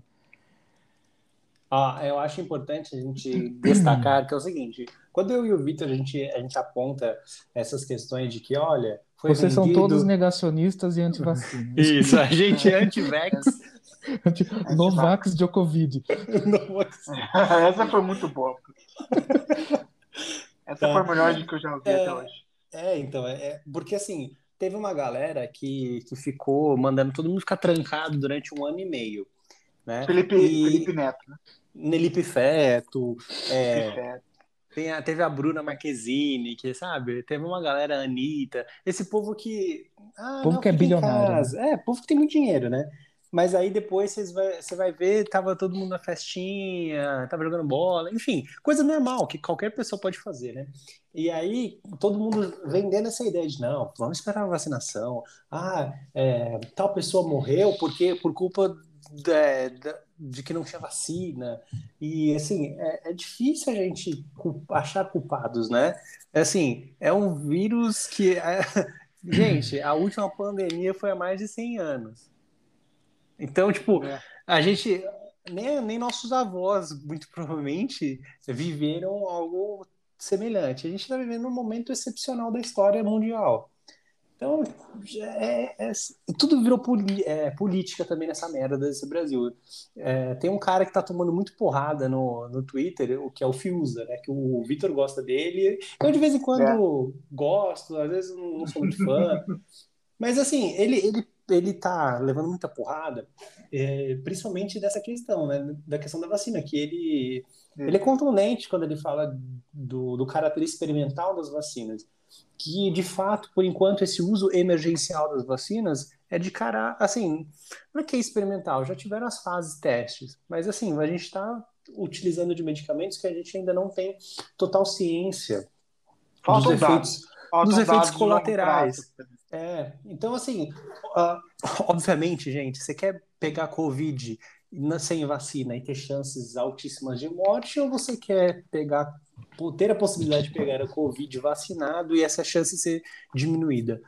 Porra, velho, mil vezes melhor estar vacinado, tanto que nós três aqui, ó, ninguém se recusou no primeiro momento, a gente foi lá e se vacinou. Eu, inclusive, eu quase peguei o frasco, quase bebi a vacina. E, e- e tem o Brasil é recordista, né, na adesão à vacina. As pessoas não precisa ficar com essa, baba- essa babaquice da mídia de que eles É, a ficam mídia é tanto- muito babaca.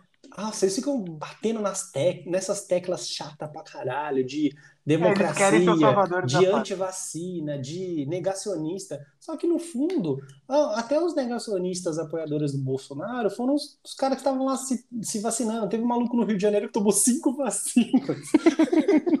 Só o Bolsonaro que não se vacinou o resto. Ah, O, o Bolsonaro, eu- o que, que ele fez? Ele levou a mãe dele pra tomar Coronavac assim que. Isso depois de fazer uma votação com os irmãos. Olha, eu vou falar a verdade aqui pra vocês, ó. Olha, Bolsonaro, primeiramente, vá pra puta que pariu.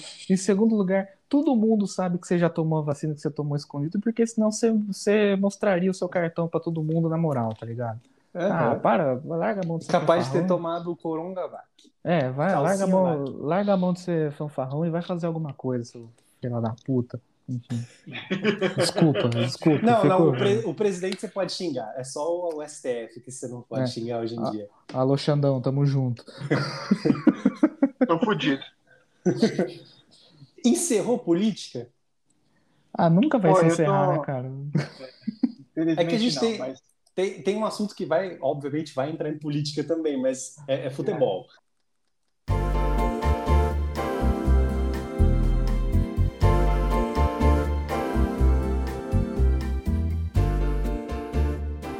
É, Vamos inclusive, dele. va- É. vamos dar um. Eu quero, eu quero fazer um coffee break aqui. Coffee break. Que hoje, o dia que nós estamos gravando, 9 de setembro, é o dia da promoção da Shopee. Eu quero saber se vocês vão comprar Esse, alguma esse coisa. podcast. Eu tô namorando uma camisa da Yugoslávia. Esse, esse podcast tá sendo patrocinado, não tô sabendo. Public post agora. É public post, é é public hashtag- post de mim mesmo. Quero saber se vocês acham que vale a pena comprar uma camisa Yugoslávia. Ah, Depende do que- valor. Quanto? 90 reais. Ah, qual que é o Ah. valor cheio dela? Não, não tem, porque é uma camisa da Copa de 98. Ah, vale puta, sim. tá, tá valendo, cara. Uma camisa de uma camisa dessa merda desse Palmeiras aí tá custando 200 conto, cara. Pô, 200 Então vamos falar conto de camisa. futebol. Tomara que chegue uma camisa do tamanho que você vai pedir. E Vai chegar uma Baby Look da Iugoslávia. né? Senão Não, você vai ter que dar viu pra que a- Viviane. Você viu que a, a, a Shopee parece que qualquer eh, compra acima de 99 centavos é frete grátis.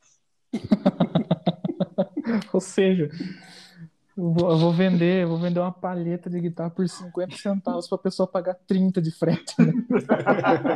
Agora no Brasil, com essa, com a- com essa preço do diesel, vai ser 50 centavos de produto e 50 reais de frete. Ah, mas, mas já era assim. Eu, nossa, eu, eu lembro que a minha namorada me zoou muito, cara, porque eu entrei na, na estante virtual, comprei um livro que tava custando uns 5 reais. Aí eu cheguei pra ela e falei, puta, o livro tá cincão, nossa, eu vou comprar. E ela, mãe, incentivando, não compra, compra. Daí eu falei, puta, acho que eu não vou comprar, não. Mas por quê? O frete tá mais caro que o livro. Ela falou, ah, meu, pelo amor de Deus, você quer comprar um livro de 5 reais e você acha que o frete vai ser mais barato que o No fim, eu acabei pagando vintão, tá ligado? Eu paguei 15 conto de frete.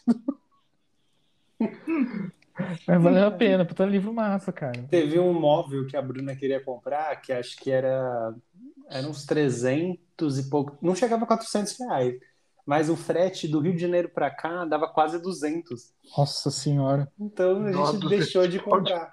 É, mas daí o que frete com tá... massagem. É que móvel é muito pesado, né? Essas coisas Ah, muito cara. pesadas. Eles cobram por peso e dimensão, né? Volume. Então, O que era? Um piano de cauda da Steinway? É. quem me dera. Pede. Era um, era um, um buffet. Pede tudo separado, cara. Pede a perna do negócio, depois você pede a. As gavetas, né? Ó, compra, na, compra naquela. Como é o nome daquela loja sueca lá?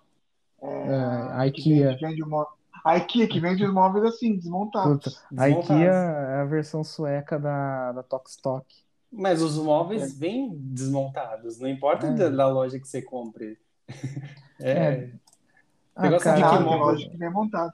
Não, não- vem- não- não vem. Essa, não- Só se for muito de rico e o cara vem montar na sua casa. Mas É, então. Aí você paga 150 conto no trampo do cara.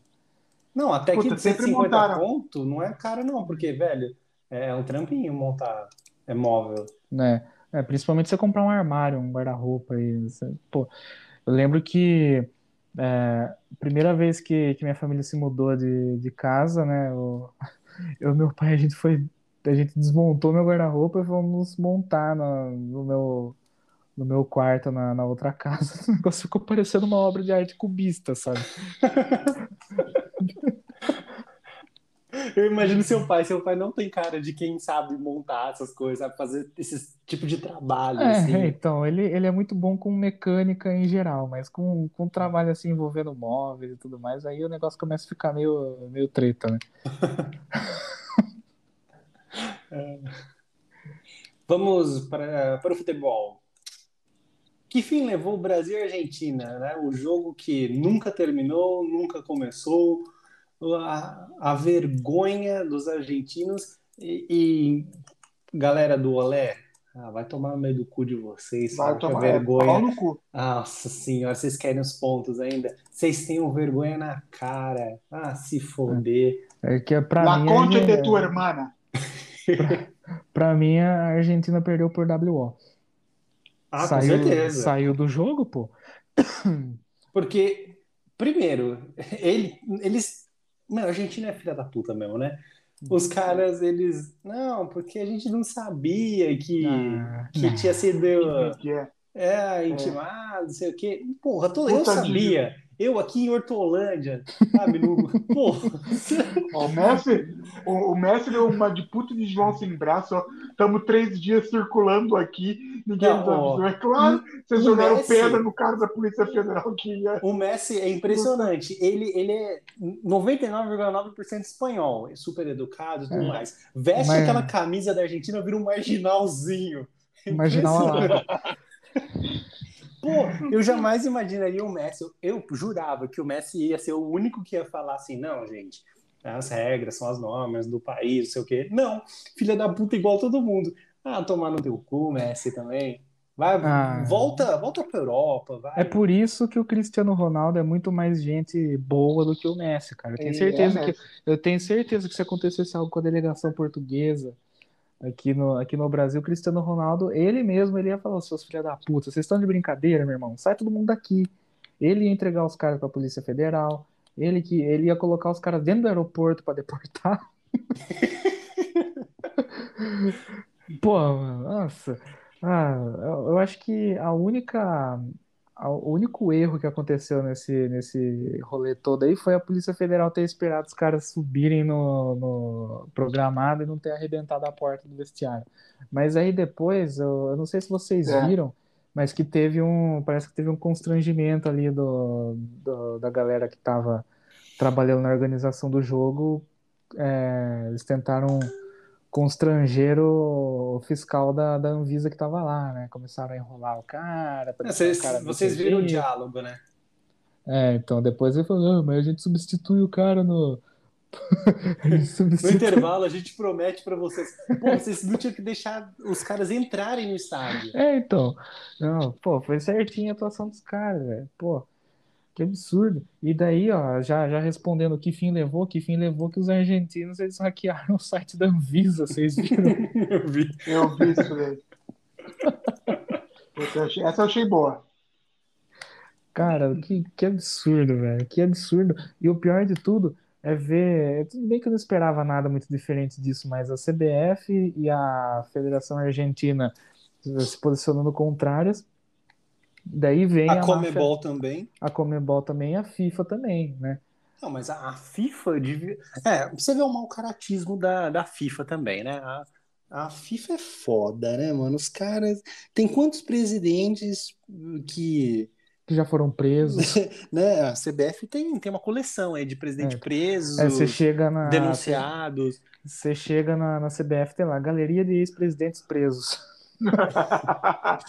É igual a sede do PT em Limeira, que galeria dos déspotas. Não, não, não é do, não é do PT, é do, do Sindicato dos Metalúrgicos, que é quase a Ah, mesma é, coisa, né? sindicato- É o braço armado. né? Ô, inclusive, eu descobri que existe um grupo chamado Oposição Metalúrgica, é, só que em Limeira, que tem ou tem por aí também. Nunca ouvi falar. É, então que eu, que eu descobri que é, um, que é uma galera que se dispôs com o Sindicato dos Metalúrgicos e criou a Oposição Metalúrgica. É, cria um outro sindicato para ser oposição a um sindicato que já existe. Não, É criou tipo- o sindicato dos sindicatos, ou seja, os membros do sindicato e o sindicato. Eu vou. Viu? Eu vou- é uma a pergunta que não quero calar. Existe um sindicato dos trabalhadores de sindicato? Então, né, cara? Normalmente mas é sindicato Bra- patronal, isso aí. Tem o sindicato do No patrão, né? No Brasil tem o sindicato dos funcionários públicos, né? É, então. Eu, eu confesso que quando eu, quando eu fazia estágio, eu não vou citar a empresa aqui, porque senão os caras vão me caçar. Porque era uma empresa que me tratou muito bem, eu não tô sendo irônico. Foi um dos melhores É, lugares você que eu já gostava muito dela. Sim, que teve um, um determinado momento ali em que eu, Lá na. Mad Max? na Mad Max, lá mesmo, lá mesmo, eu,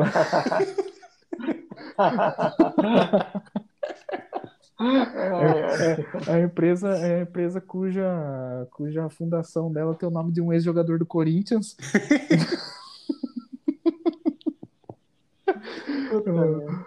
Ah, eu lembro que quando eu descobri que jovem, jovem aprendiz já é, contribuía com o INSS, ia contando na aposentadoria estagiário, não, eu considerei criar um sindicato dos estagiários. Mas, ó, eu- aqui vai o protesto para você ouvinte que está escutando esse podcast. O, o Roberto, quando ele trabalhava na Mad Max, ele já ganhava mais do que a gente quando tinha emprego regular, carteira assinada. É capaz dele já tá, ele ter ganho mais do que ele ganha hoje. De tão, tão bem que era pago. Tão bom que era Mad Max. O que ganhava bem mesmo, cara. Porra, Pô, sério. eu lembro que na, na época, eh, eu não, não fui atrás desse processo seletivo, mas todas as empresas desse tipo, elas ofereciam ótimos salários. né, então. E, e era assim, eles ofereciam é, o plano de, o programa de estágio lá, ele era de um ano prorrogável, prorrogável para dois. É, e tinha um aumento expressivo no salário do- quando você passava para o segundo ano de estágio.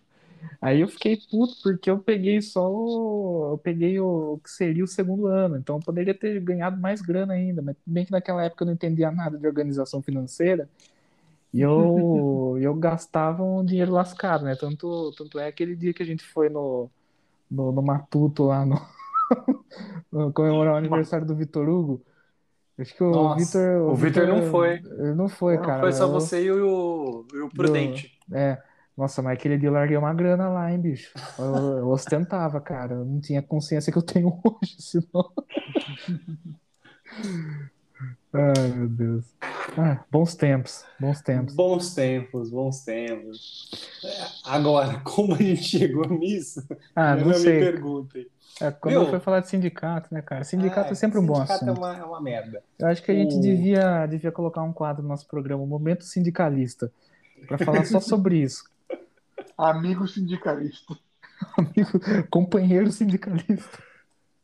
Não, eu vi, eu vi que uma empresa, não lembro qual empresa no Brasil, ela é obviamente no Brasil, né? Ela foi obrigada pelo Ministério do Trabalho a indenizar em 500 mil reais um grupo de trabalhadoras mulheres porque não pagou a maquiagem delas. Nossa, cara. E era uma, era uma, era um lugar onde as mulheres tinham que estar apresentáveis e tal, mas não pagou a maquiagem. Ah, Tá certinho. Se obriga a mulher. É... Pô, maquiagem é caro pra caramba. Você É. você tá ligado, não, Vitor? Você já presenteou a sua digníssima com maquiagem? Eu não. É, então, no dia que você for presenteá-la, você tá ferrado. Você acha que é barato? Nossa senhora. A partir do momento. Ah, é. Aí dá uma, dá Deixa uma, eu- uma alergia na pele da pessoa. É. A partir do momento que a empresa exige alguma coisa do funcionário, ela tem que fornecer a mínima condição para aquele funcionário cumprir com a exigência, cara. Ah, sim, isso é um instrumento, ela precisa te dar um instrumento, a não ser que, por exemplo, se você tem o seu próprio instrumento, você é, ou você ganha mais por isso, enfim. E isso me lembrou que eu fui levar o, o Bruno ficou doente, a gente foi numa Oh. clínica. E aí a, a, a moça que fazia a ultrassonografia, ela não é da clínica, ela é, ela trabalha lá porque a máquina é dela. né? Ela vai lá, pô, a máquina é dela, meu. Então ela ganha o dinheiro para ela. Né. Então, nesse caso, seria a mesma coisa. Pô, se você está exigindo algum tipo de instrumento, alguma coisa, ou você fornece, ou, meu filho, você tem que pagar mais. É, então. Porque no fim das contas a manutenção não fica pra empresa, né? Aham. Se, esse, É isso se essa moda pega, essa moda pega, quando o cara quebrar a suspensão daquele Uno velho dele, ele vai, vai processar a empresa, falar que tem que pagar a manutenção do carro dele. É, se ele Ah, só tiver queria falar que um dos maiores sonhos da minha vida, quem, quem fez cumprir foi o Vitor Busato, que eu consegui dirigir o Uno Quadradão. Se dele, tivesse, antigo se tivesse a escada no teto, ia ser épico. É, nossa, esse cara de madeira. Pesa A es- a escada 150 cogumelo. quilos. É, o Vitor dirigiu lá no, no condomínio ainda. Não foi? Foi demais, maior sonho. Foi. É, Não consegui achar embreagem. O pessoal parou ele e falou, viu, ô, ô faxineiro, tem que limpar ali na frente da minha casa. ah, isso eles fazem hoje, a hora que eu saio na rua, na rua pé, parecendo um mendigo. É, daí chega os caras apontando 38 pra sua cara, né? Vai, ô, vacilão. Vocês querem falar mais alguma coisa sobre Bra- Brasil e Argentina? Que eu perdi Ah. o pique. Não. A gente, a gente ficou meio puto na hora, né? É, então, eu, Eu só, fiquei só muito queria dizer, nervoso. só queria dizer o seguinte para esses argentinos, nunca serão, pronto. Bando Boa. de filha da puta. Bando de filha da Pô, puta. filhos da, da puta. Não, é. O que eu mais fiquei irritado mesmo foi o Diário Olé e o La Nación e o Clarim falando que foi papelão histórico do Brasil. Ah, Aqui, papelão. Eles acham que são donos da, da América do Sul. São um cacete que são. Eles não são nem donos da Ilhas Falklands. Não conseguiram, não conseguiram pegar um negócio do tamanho de um campo de futebol, olha aí quem diria, né? É, vai, É, vai querer. tá? Tá, tá. Ah, Não, o Mas, negócio é o eh, seguinte, ó. Bem feito para os argentinos. Espero que fiquem fora da Copa do Mundo, mas isso não vai acontecer.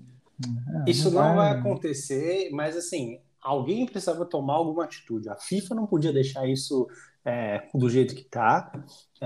a gente viu muito bem como que funcionam essas, é, esses acordos mercadológicos, porque você viu que o fiscal lá da partida, ele ficou louco, a televisão, a televisão, pro, pro É. fiscal da Anvisa, né? Não, não E pode a parar o jogo. É, aí depois a, a, a Globo tava transmitindo essa porra, depois de tomar um chapéu da Copa América pro SBT e tudo mais, o que restou da, pra Globo foi as, foram as eliminatórias. E aí era um jogo de TV aberta. Domingão, Galvão Bueno. E aí, meu, eles, o Galvão fez a cena dele, né? Ele não tá errado de criticar Ah, e tudo mais. Só que você acha que no fundo eles estavam loucos para ter um jogo. Eu tava pensando que ia colocar a seleção para fazer um, um, um jogo lá entre titulares e reservas só para Só pra, só pra justificar, só para justificar, nem instalado isso. todo o equipamento ali, Se Ah, tivesse eu- público, eu acho que eles fariam. né? O que eu achei mais, mais legal foi, foi a, a galera no, no nosso querido Twitter é, dizendo que o Galvão começou a apresentar o Brasil urgente ali. Mas é Me dá imagens. Mas Meu é- amigos, amigos da Rede Globo, me dá imagens. E, e também outra coisa que eu, que eu fiquei louco, né? É realmente, você- o Vitor Hugo tem razão quando ele fala isso. Então, esse cara tá louco pra ter um jogo. Eu tenho certeza Ah, que. Quem, quem que era o, o, o trio lá da, da, da narração que eu não vi esse dia? Era o clássico lá, o Galvão Casão e É, E os três mesmo. é, os É. três lá. Caio Eu Ribeiro. tenho, eu tenho, eu tenho certeza que o Casão, na hora que ele viu acontecendo, ele deve ter. Meu Deus, o que tá acontecendo? Ah, o Casagrande depois fez um texto, né? Não sei nem se ele É. sabe escrever, mas ele fez um Fez um texto lá no, no, É. no blog lá da Facebook. Globo. né? Fez um textão no Facebook. Carta a Anvisa e amigos. Eu- Cara, eu tenho certeza que os malucos eles ficaram, eles ficaram putos na hora lá, mas enfim, né? Tinha que segurar o, o rolê e tudo mais, né? E, e daí uma outra coisa que me chamou a atenção, né? Que acho que foi a transmissão da, da Sport TV, que daí a galera começou a falar, que o narrador ele começou também a dizer que foi um papelão da, da Anvisa ali, né? Do que, o que tinha É, acontecido. Milton Leite. Milton Leite. Cada dia esse Milton Leite aí tá, tá pior, hein? Esse Milton Milk. Milton Milk. Eu lembro até que, que eu confundi o Milton Leite com o Milton Neves, daí depois eu vi um post do Milton Neves lá falando, é, parabenizando a Anvisa, eu fiquei meio confuso, daí depois eu me toquei que não era o Milton Neves. Ó, pra você lembrar, ó, o Milton Neves é o que tem um cabeção e o Milton Leite é o que falou do Rogério Ceni. Puta, cara, chato. eu também não Vamos ter que falei ouvir o. Rogério Ceni. Chato pra caralho. Chato pra caralho. Falar muito. Quem que tava do lado do, do Milton Leite naquele dia? Era o Rizek? Ah, não sei, cara. É, Tinha um cara do lado. o Que ele começa Roger. Machado, sei lá. Roger Flores. Roger Era o Flores. Roger? O Roger, Roger Roger Moreira. Machado. Roger Moreira. É. Ah, é É isso isso aí. aí. A única coisa que eu acho que foi errado nisso é que os caras não meteram a porta no, no- Não meteram o pé na É, eu porta concordo do- com você. Parabéns Concordo. Anvisa, que foi o único órgão sério nesse, nessa porra desse país, porque vai você, você brasileiro, tupiniquim, mentir no seu formulário de, de na alfândega. Vai falar, É, vai, daí- boa sorte. vai, boa sorte, vai entrar na porra da Argentina e eles já olham, você pergunta, o que você veio fazer essa merda? Agora a vontade de falar assim, eu te... Aconteceu comigo, ah, o que, que você veio fazer aqui? Você vai ficar onde? Tipo, minha vontade é de falar pro fiscal lá, pro, Porra, é, é, Fala assim, porra, eu venho do Brasil, meu país tá, tá uma merda, mas tá 10 vezes melhor que vocês. Não, e outra, é Mercosul, né? Não precisa nem de passaporte, tá louco? Né? Não precisa ficar palhaçada. Ah, o passaporte só é útil no, no caso do Mercosul porque é maneiro você ter o carimbinho lá no- na, na alfândega, né? Exatamente. Mas- Sempre. Enfim, eu acho que, que assim, né? Também é, ó, lógico, a obrigação do cara da, do cara da imigração ali perguntar o que, que você vai fazer lá, só que, né? Não, então, quiseram colocar a culpa Pô. né, no, no pessoal da imigração. Só que assim, você preenche o formulário, beleza, né? Se o cara não consegue checar na hora, é, deixa você entrar. Depois, depois Tem foi identificado. É, depois foi É. identificado. né? Então, Eles tanto que saiu na mídia, saiu na mídia no sábado. Né? Né? É, Não, no, no domingo, no domingo, 9 horas da manhã, já tinha lá o pedido de o pedido de deportação lá da, da Anvisa, cara.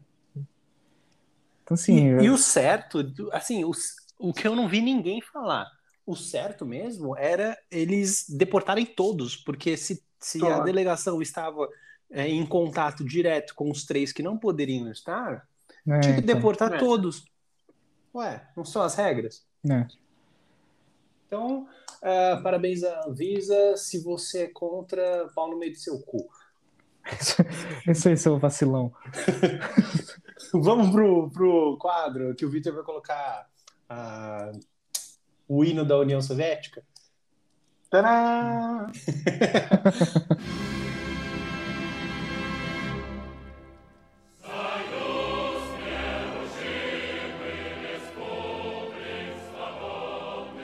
O Omeleft, as principais novidades da cultura pop com aquele viés esquerdista que você mais gosta.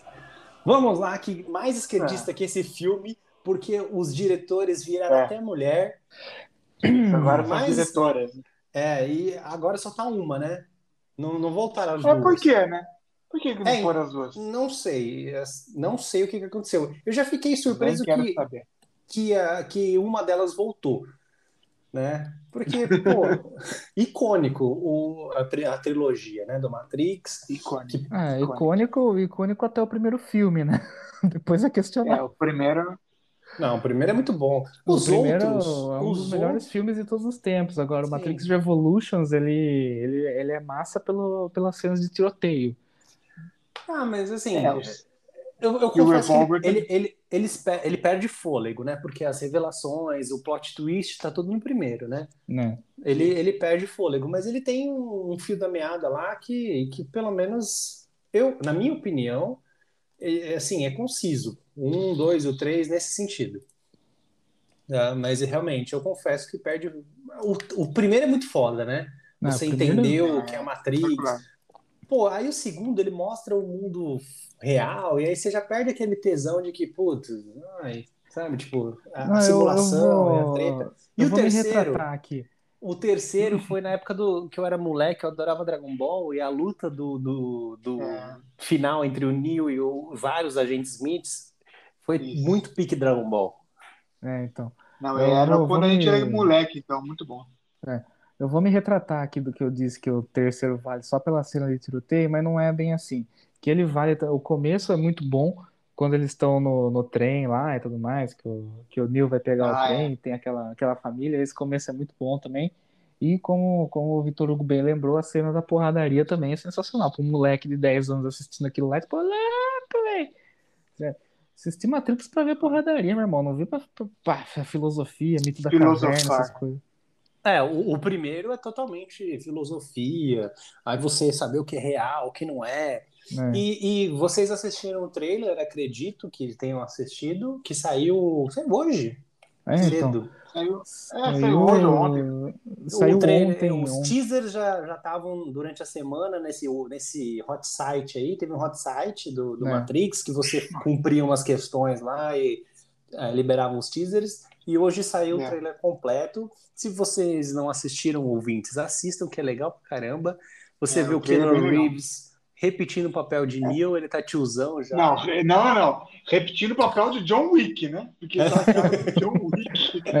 É porque depois que ele, que ele deixou esse cabelinho crescer, ele jamais foi outra pessoa que não o John Wick. John Wick. Não, eu nunca assisti nenhum John Wick, mas quando um amigo meu me falou que o John Wick fica. Ele mata todo mundo porque mataram o cachorro. Cara, é maravilhoso. Mano, eu, eu fiquei com vontade de assistir. Tá Vale na a minha pena. lista. Tá na minha lista ali Vale a pra assistir o John Wick. Tem que convencer a minha digníssima. Inclusive, no, no, no jogo, jogaço, Payday 2. É, não sei se vocês já viram. O jogo, puta, é muito bom, cara. Pra jogar multiplayer é sensacional. É um, é um jogo em que, em que você faz parte de uma quadrilha e, e, enfim, você tem vários heists pra cumprir ali, desde assaltar banco até roubar uma, uma concessionária de automóveis, enfim, puta, é um jogaço, cara. Pra multiplayer é um dos melhores que tem. E tem um, dá pra você desbloquear a skin, a skin do, do John Wick. Então, tá lá você, tipo assim, é, é, quando você vai começar o heist, basicamente você coloca uma máscara no rosto, que daí a pessoa vai esconder a identidade dela, né? Aí tá lá, tipo, o cara vestido de palhaço, outro vestido de, de caveira e o John Wick do lado.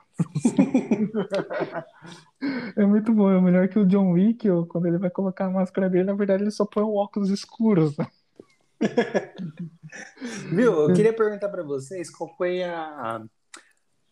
O o impacto, se vocês lembram, se influenciou vocês, porque pra mim o, o, o primeiro Matrix foi um negócio tipo blow my mind, sabe? Total. Ah, Foi acho que o total. primeiro, o primeiro filme Revolucionário. Sim, eu fui entender o que era Matrix muitos anos depois. 99, Ah, não, é. eu tava, eu tava com oito anos.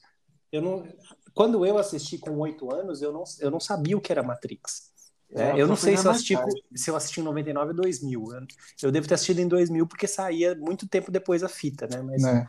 mas enfim, é, e é- eu lembro que na época eu adorei o filme, do, pô, os efeitos, as brigas, as lutas e tudo mais.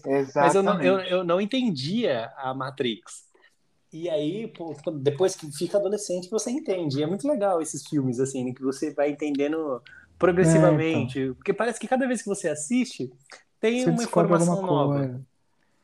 Então, pra mim, me marcou muito. Eu queria saber se marcou pra vocês. É, então, acho que na verdade, eu a primeira, é, a primeira vez que eu assisti o Matrix também foi naquela coisa, né? Você você é um moleque, você quer, você quer ver porradaria, maluco dando tiro ali, e é isso aí. Né? Tanto é que aquelas cenas no Bullet Time, puta, aquilo era sensacional, cara. Hoje em dia você vê lá, Bullet você até, Time, legendário. é, você até, você até questiona, fala, nossa, negócio zoadaço, né? Pô, é muito louco. E acho que, na verdade, eu só fui entender realmente um pouco do que era o filme Matrix na, na faculdade, na aula de filosofia do, do Arlindão. Não sei se vocês lembram dele. Arlindão Porra, a gente, fez, a gente fez a prova junto. É, de psicologia. Ah, não, de psicologia, Foi- Foi de desculpa, é, psicologia foi de que a gente psicologia. só passou por causa do Excel, na verdade, né? Quando ele, quando ele fez a soma lá da nossa média, deu 4,75, o Excel arredondou para 5. E ele mesmo falou isso pra gente, né? Falou, ó, o Excel salvou. E eu lembro que, que quando ele discutiu esse filme com a, com a gente, ele falou justamente da questão do, do mito da caverna, né? Que, que aliás, acho que, que todo mundo que assiste Matrix fala, fala disso, né? Até Sim. o. É, é engraçado, né? Quando tem o Nerdcast sobre, sobre Matrix, que o, o Jovem Nerd ele fala, não, porque daí tem o negócio do mito da caverna, e o Azaghal ele putaço, ele fala, vai, vai, mais um falando do mito da caverna pra falar de Matrix, manda bala aí que eu quero ver se é isso mesmo. É, mas, puta, foi um filme revolucionário, tanto a questão de, de efeitos especiais, até a questão do enredo, principalmente, né? Puta, que é um dos melhores filmes de todos os tempos. Vitor? É, eu também, igual com vocês, eu- quando eu assisti, na verdade, eu sou um pouco mais novo que vocês, né? Então, eu me apaixonei primeiro, antes dos filmes, pelo, não sei se vocês lembram do jogo Matrix. Enter, Enter the, the- Ma- Enter Enter the the Matrix. Matrix. PlayStation É. 2, cara. Puta, era muito bom esse jogo. Enter the Muito Matrix. Aí bom. foi aí que eu me apaixonei. Depois Que que eu me era com apaixonei por a, a. Nairobi e o japonesinho, não era? Isso, É. Isso, Putz, era exatamente. muito bom. Muito bom. Jogo clássico do PlayStation 2. E, e, assim, o Matrix, pelo que se sabe, foi uma grande ruptura no cinema, do ponto de vista além do grande roteiro, de toda a questão filosófica, do ponto de vista estético, né? O próprio Bullet Time que, que o Roberto falou foi uma, um grande invencionismo, invencionismo dos então irmãos, agora irmãs Wachowski. Não existia aquilo no cinema. Então, irmãos, É. que eles não são mais irmãos, né? Continuam irmãos, mas agora são siblings. Muito mais que irmãos, brothers. Ou no Ou caso, Sisters. Silvio Luiz, brothers. Brothers. Enfim, esse, só pra uma coisa que eu achei interessante desse trailer novo aí do, do, do Matrix é que, que a combinação, as combinações do trailer chegam a mais de 180 mil, né? Então você pode passar aí um bom tempo da sua vida só brincando no hot site lá, que cada vez você vai achar um negócio diferente. É muito bom É. pra quando você tá entediado no trabalho, né?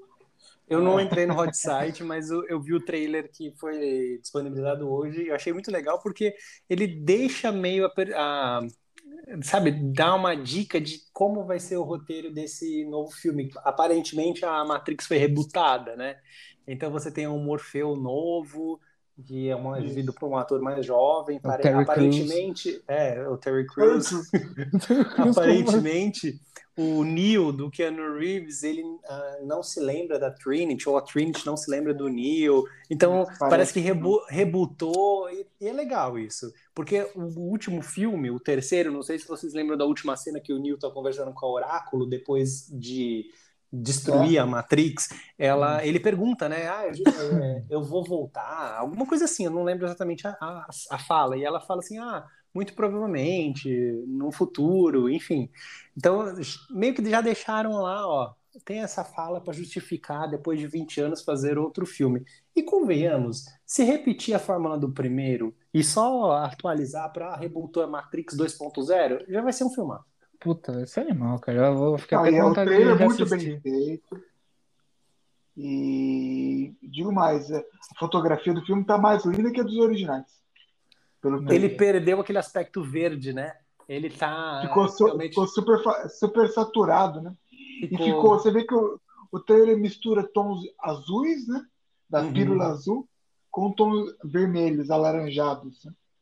E tem todos os legal. elementos do Matrix clássico, né? Tem a, a moça que é a, a- o coelho, né? Que, é, que ele, o Neo tem que seguir para A Alice nos Países das Maravilhas. É, que tem que seguir para toca do coelho, da Alice. Tem o livro da Alice aparecendo no, no trailer. É, você tem ele saindo do espelho, porque no primeiro filme eles entram, né, no espelho. Não sei se vocês Isso. lembram, agora eles É. saem do espelho. Então é uma semiótica legal. Nossa, eu lembrei de uma, uma tirinha que eu vi no Nine Gag recentemente sobre uma. Puta, eu preciso achar, vou mandar no grupo pra vocês. Mas é basicamente assim, o Neil tá lá no, no rally rola com a mina e tal, aí ele vai pegar um Viagra, né? Só que daí tá em cima da, tá em cima da mesa o, Viagra é a pílula azul, só que ele pega a pílula azul sem querer. Aí, Esquece tudo. aí tipo, aparece ele no escritório assim, tipo, oh fuck. Cara, é muito bom. Genial. Próxima pauta aqui do Omeleft. Courtney Kardashian. Não faço ideia de quem essa moça é. Usa camisa, é, camiseta da banda de death metal Cannibal Corpse. É, eu falei certo? É, Também eu já ouvi falar dessa banda, mas nunca escutei. É Uma chamada bosta. de poser pelo vocalista, óbvio que é poser, e é defendida pelo guitarrista do Fear Factory. Os headbangers, eles são mesmo a espécie mais insuportável é, do mundo da música, meus queridos. E eu acho que não só os headbangers, mas todos os tiozões do rock clássico são chatos É para o que o Roberto sempre seco. fala. Né, então. Ah, O Roberto sempre fala. Todas as bandas têm que ser igual o Led Zeppelin. E aí, quando alguma tenta imitar o Led Zeppelin, é uma merda, porque é muito parecida com o Led Zeppelin. É, Só pra, só pra contextualizar que a Courtney Kardashian ela é, a, é a mais nova paixão do Travis Barker, né? Que é o baterista do Blink. Como, como eu montei esse, esse Omeleft, ele só tem. é, Só tem Blink. três- só tem Blink nessa merda aí. Então é isso aí. Quem não gostou me processa. Aí é Ó, se você não gostou da- das, das pautas do, do Roberto, você manda um Manda. e-mail para fausto.silva.yahoo.com que a gente vai entrar em contato com o É, departamento pode- de RH. É, pode xingar, fala o que você quiser lá, que a gente vai ler e vai responder com carinho. Mas enfim, a Kourtney Kardashian, ela é a, a mais recente paixonite do Travis Barker, né? E eles foram, acho que, para Paris, e ela, e ela foi fotografada usando a camisa do Cannibal Corpse, né? Que ali eu já percebi o mau gosto dela. Mas tudo bem, eu não, quem sou eu para julgar? Já julgando, né? Aí chegou. Quem sou eu para julgar? O julgador. É, exa- exatamente. Aí veio o vocalista da banda, Chris Barnes, que, diferente da Kourtney Kardashian, ninguém conhece, e chamou a mina de poser. É, é importante lembrar também que aí eu achei sensacional, porque é uma camisa muito boa, inclusive eu queria uma. O Gary Holtz, guitarrista do Slayer, ele já apareceu num show usando uma camiseta escrito Kill the Kardashians. Mas enfim, ele, o cara ficou putaço, porque onde já se via a pessoa ligada à cultura pop aí, mainstream, usando uma camisa da minha banda, que não sei o que, blá blá blá, blá, falou um monte de merda. E aí veio o guitarrista do Fear Factory, que também é uma outra banda lendária do heavy metal, e, e rebateu, e rebateu o cara, né?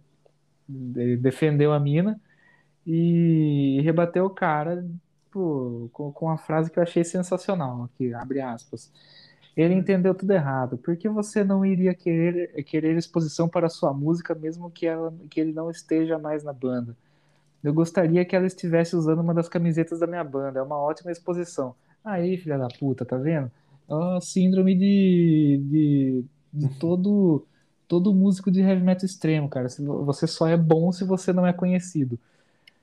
É. Ou, aí, ou ele quis criar essa treta para a gente comentar no Omeleft, né? é, então, Porque- é- Imagina quantas pessoas não estão comentando sobre o nome desse cara aí, é a banda desse cara, que, pô, É uma banda, uma banda de bosta que um cara que é desconhecido, sabe?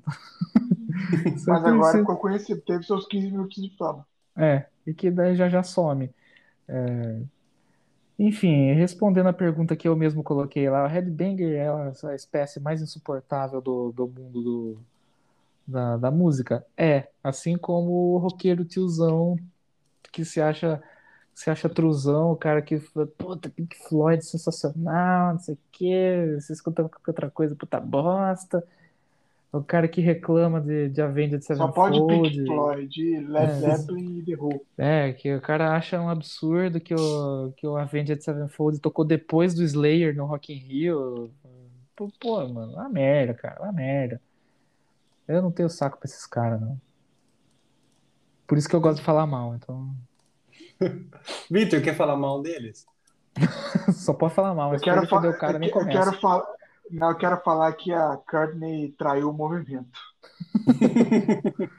Ela não gosta de Ramones. Como É assim que- você não gosta de Ramones, bicho? É, Vaza não, fosse, daqui! Vaza daqui! se, não, se não fosse o Ramone, vocês nem iam estar aqui, pô. É isso aí. Tem que ter com aquela camisa clássica. É, então. Eu lembro da, da febre das camisetas do Ramones e da Jack Daniels. É, Que ainda tinha uma galera que, que zoava, né? Uma galera que, que zoava. Ah, usa a camisa do Jack Daniels, mas não conhece nenhuma música, né? Cita aí três músicas. O Puta, tem o roqueiro tiozão Starter Pack, né? Tipo, ah, ah, eu sei lá, eu gosto de, de Metallica. Vai, fala três músicas aí, então.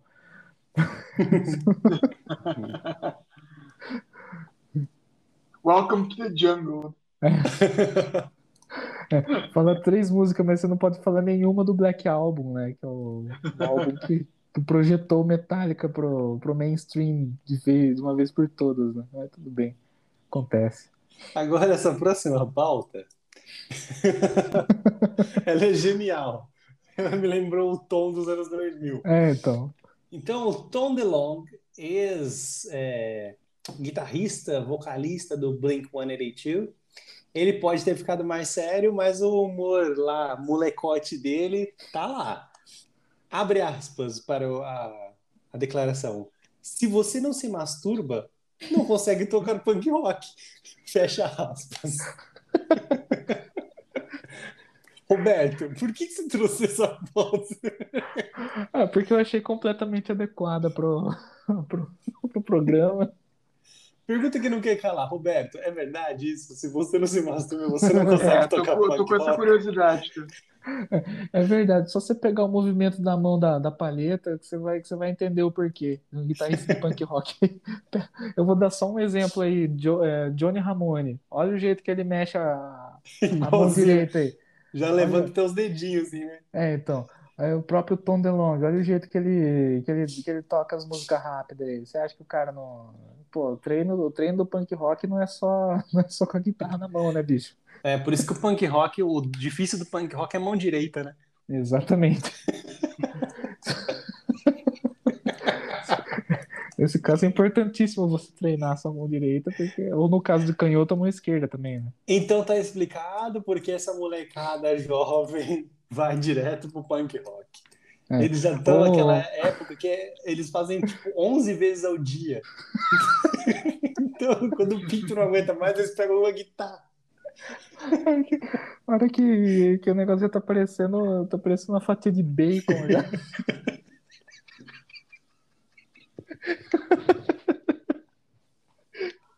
Ai, ai.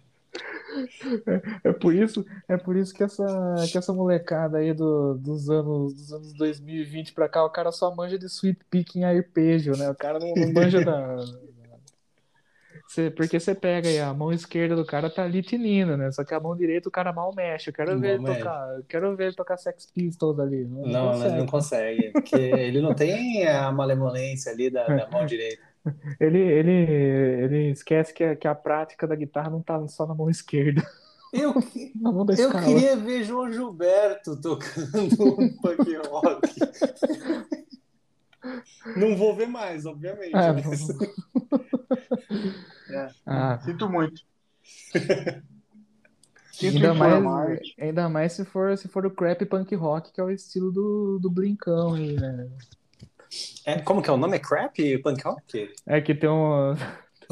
É um lixo? um- Ah, uma merda, meu. É que tem um.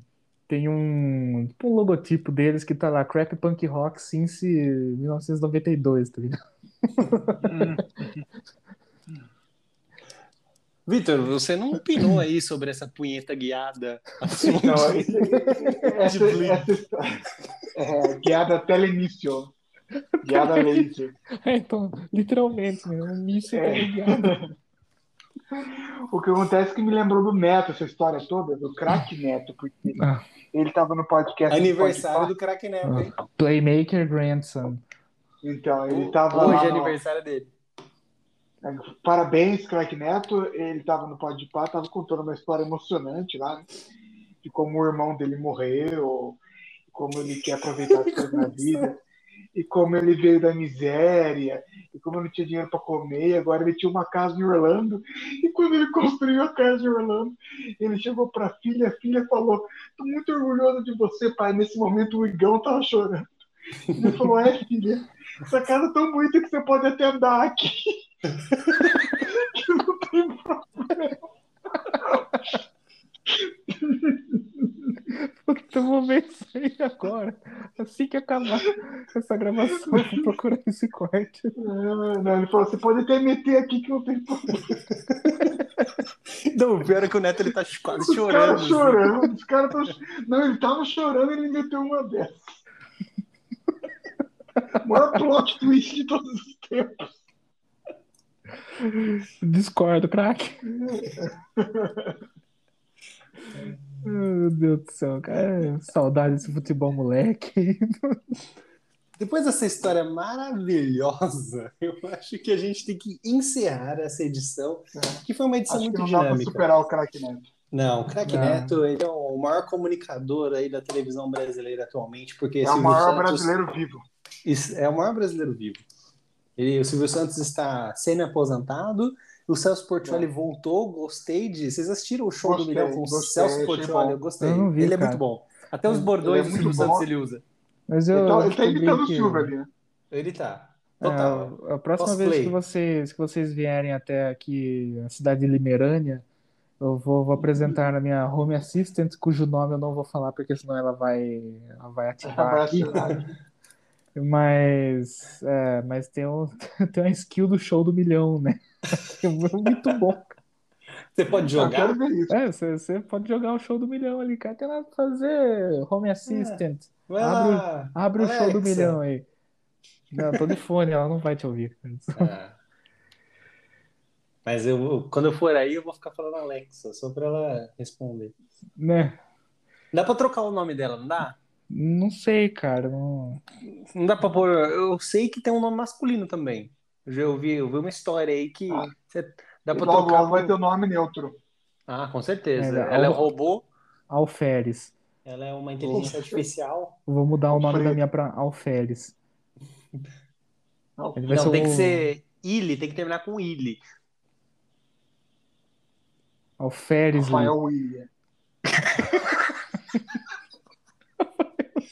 Meus queridos, termina agora essa edição fantástica do pod- do podcast Caçadores de Alienígenas do Alasca. Ai, meu Vamos o cada, cada Se dia pior. hein? você. E cada, cada dia pior. Eu, eu tenho pena dos nossos ouvintes, que geralmente são nossos familiares e vocês, que depois escutam a, a própria edição. É, Eu- que você mesmo não, não escuta, né? Eu vacilão? não escuto, eu fui obrigado a escutar porque a Bruna, ela trabalhou aqui é, pré-feriado, ela trabalhou em casa e colocou o podcast enquanto trabalhava. Aí eu fui obrigado a escutar, é porque eu tenho vergonha de, de me escutar. Tanto que o Vitor colocou aquele vídeo lá da, da gravação do, do Giro RMC, se eu não me engano. Nossa, gira RMC. E, e aí, Ainda assim, existe, eu, tá de produtor. eu comecei a assistir e o pior é que eu, eu, eu, não- eu mandei bem até.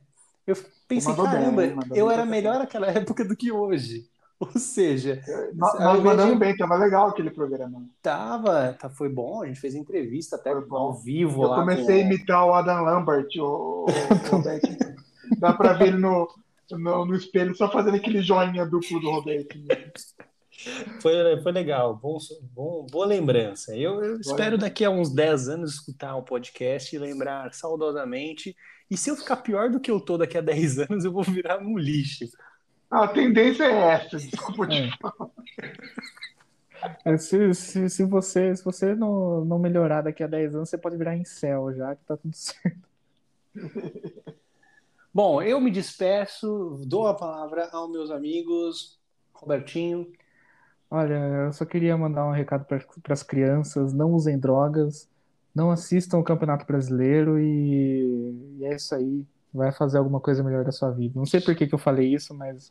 Não usem drogas, ou seja, não torça para Inter de Limeira. Não. Inclusive, só, só para deixar aqui minha, a minha indignação, essa diretoria fraquíssima da Internacional de Limeira, que os caras. O, o único técnico. Quer dizer, né? O, o único cara que conseguiu dar um jeito no, na cagada que o Diego Coelho fez no time, ou também conhecido como Roger, ele, ele se desligou do time hoje porque os caras não quiseram aproveitar ele. Então, ó, diretoria, vocês estão de sacanagem. Depois que a torcida organizada vai aí e joga bomba, vocês ficam tipo, ai, não, não, precisa ter violência. Não, é precisa sim. Vocês são tudo, vocês são tudo um bando de salafrário que tá acabando com o time aí. Quero só ver quem que vai assumir esse rojão para 2022. O rojão. Vamos pro rojão. É. Hold on, I'm coming. E é isso aí, eu queria, eu queria expressar minha indignação aí. Vocês estão manchando a história do time. Valeu, um abraço. Vitor! Meu recado final vai para Pepe Escobar, jornalista da TV 247. Pepe, Nossa. em boca fechada não entra mosca. Vai, a cama do Vitor vai amanhecer com, com a cabeça de cavalo do lado hoje. não fala isso. Não, cara, o cara defendeu o Mao Tse Tung. O cara tá, Hum, tá ameaçando o Pablo. Escobar aí. Eu vou deixar meu recado. Vou deixar meu recado seguinte. Por favor, Sony, lança logo essa porra desse God of War. Por favor. Tá? Não te peço mais nada. Tá? Eu, eu, eu preciso jogar antes de morrer. É só isso. Remaster Valeu, do querido, God of. War 3? Não, a sequência. A sequência do jogo de 2018. É. Ah, tá. Falou, tchau. Vai. Falou, É isso aí. galera! Falou, grande abraço.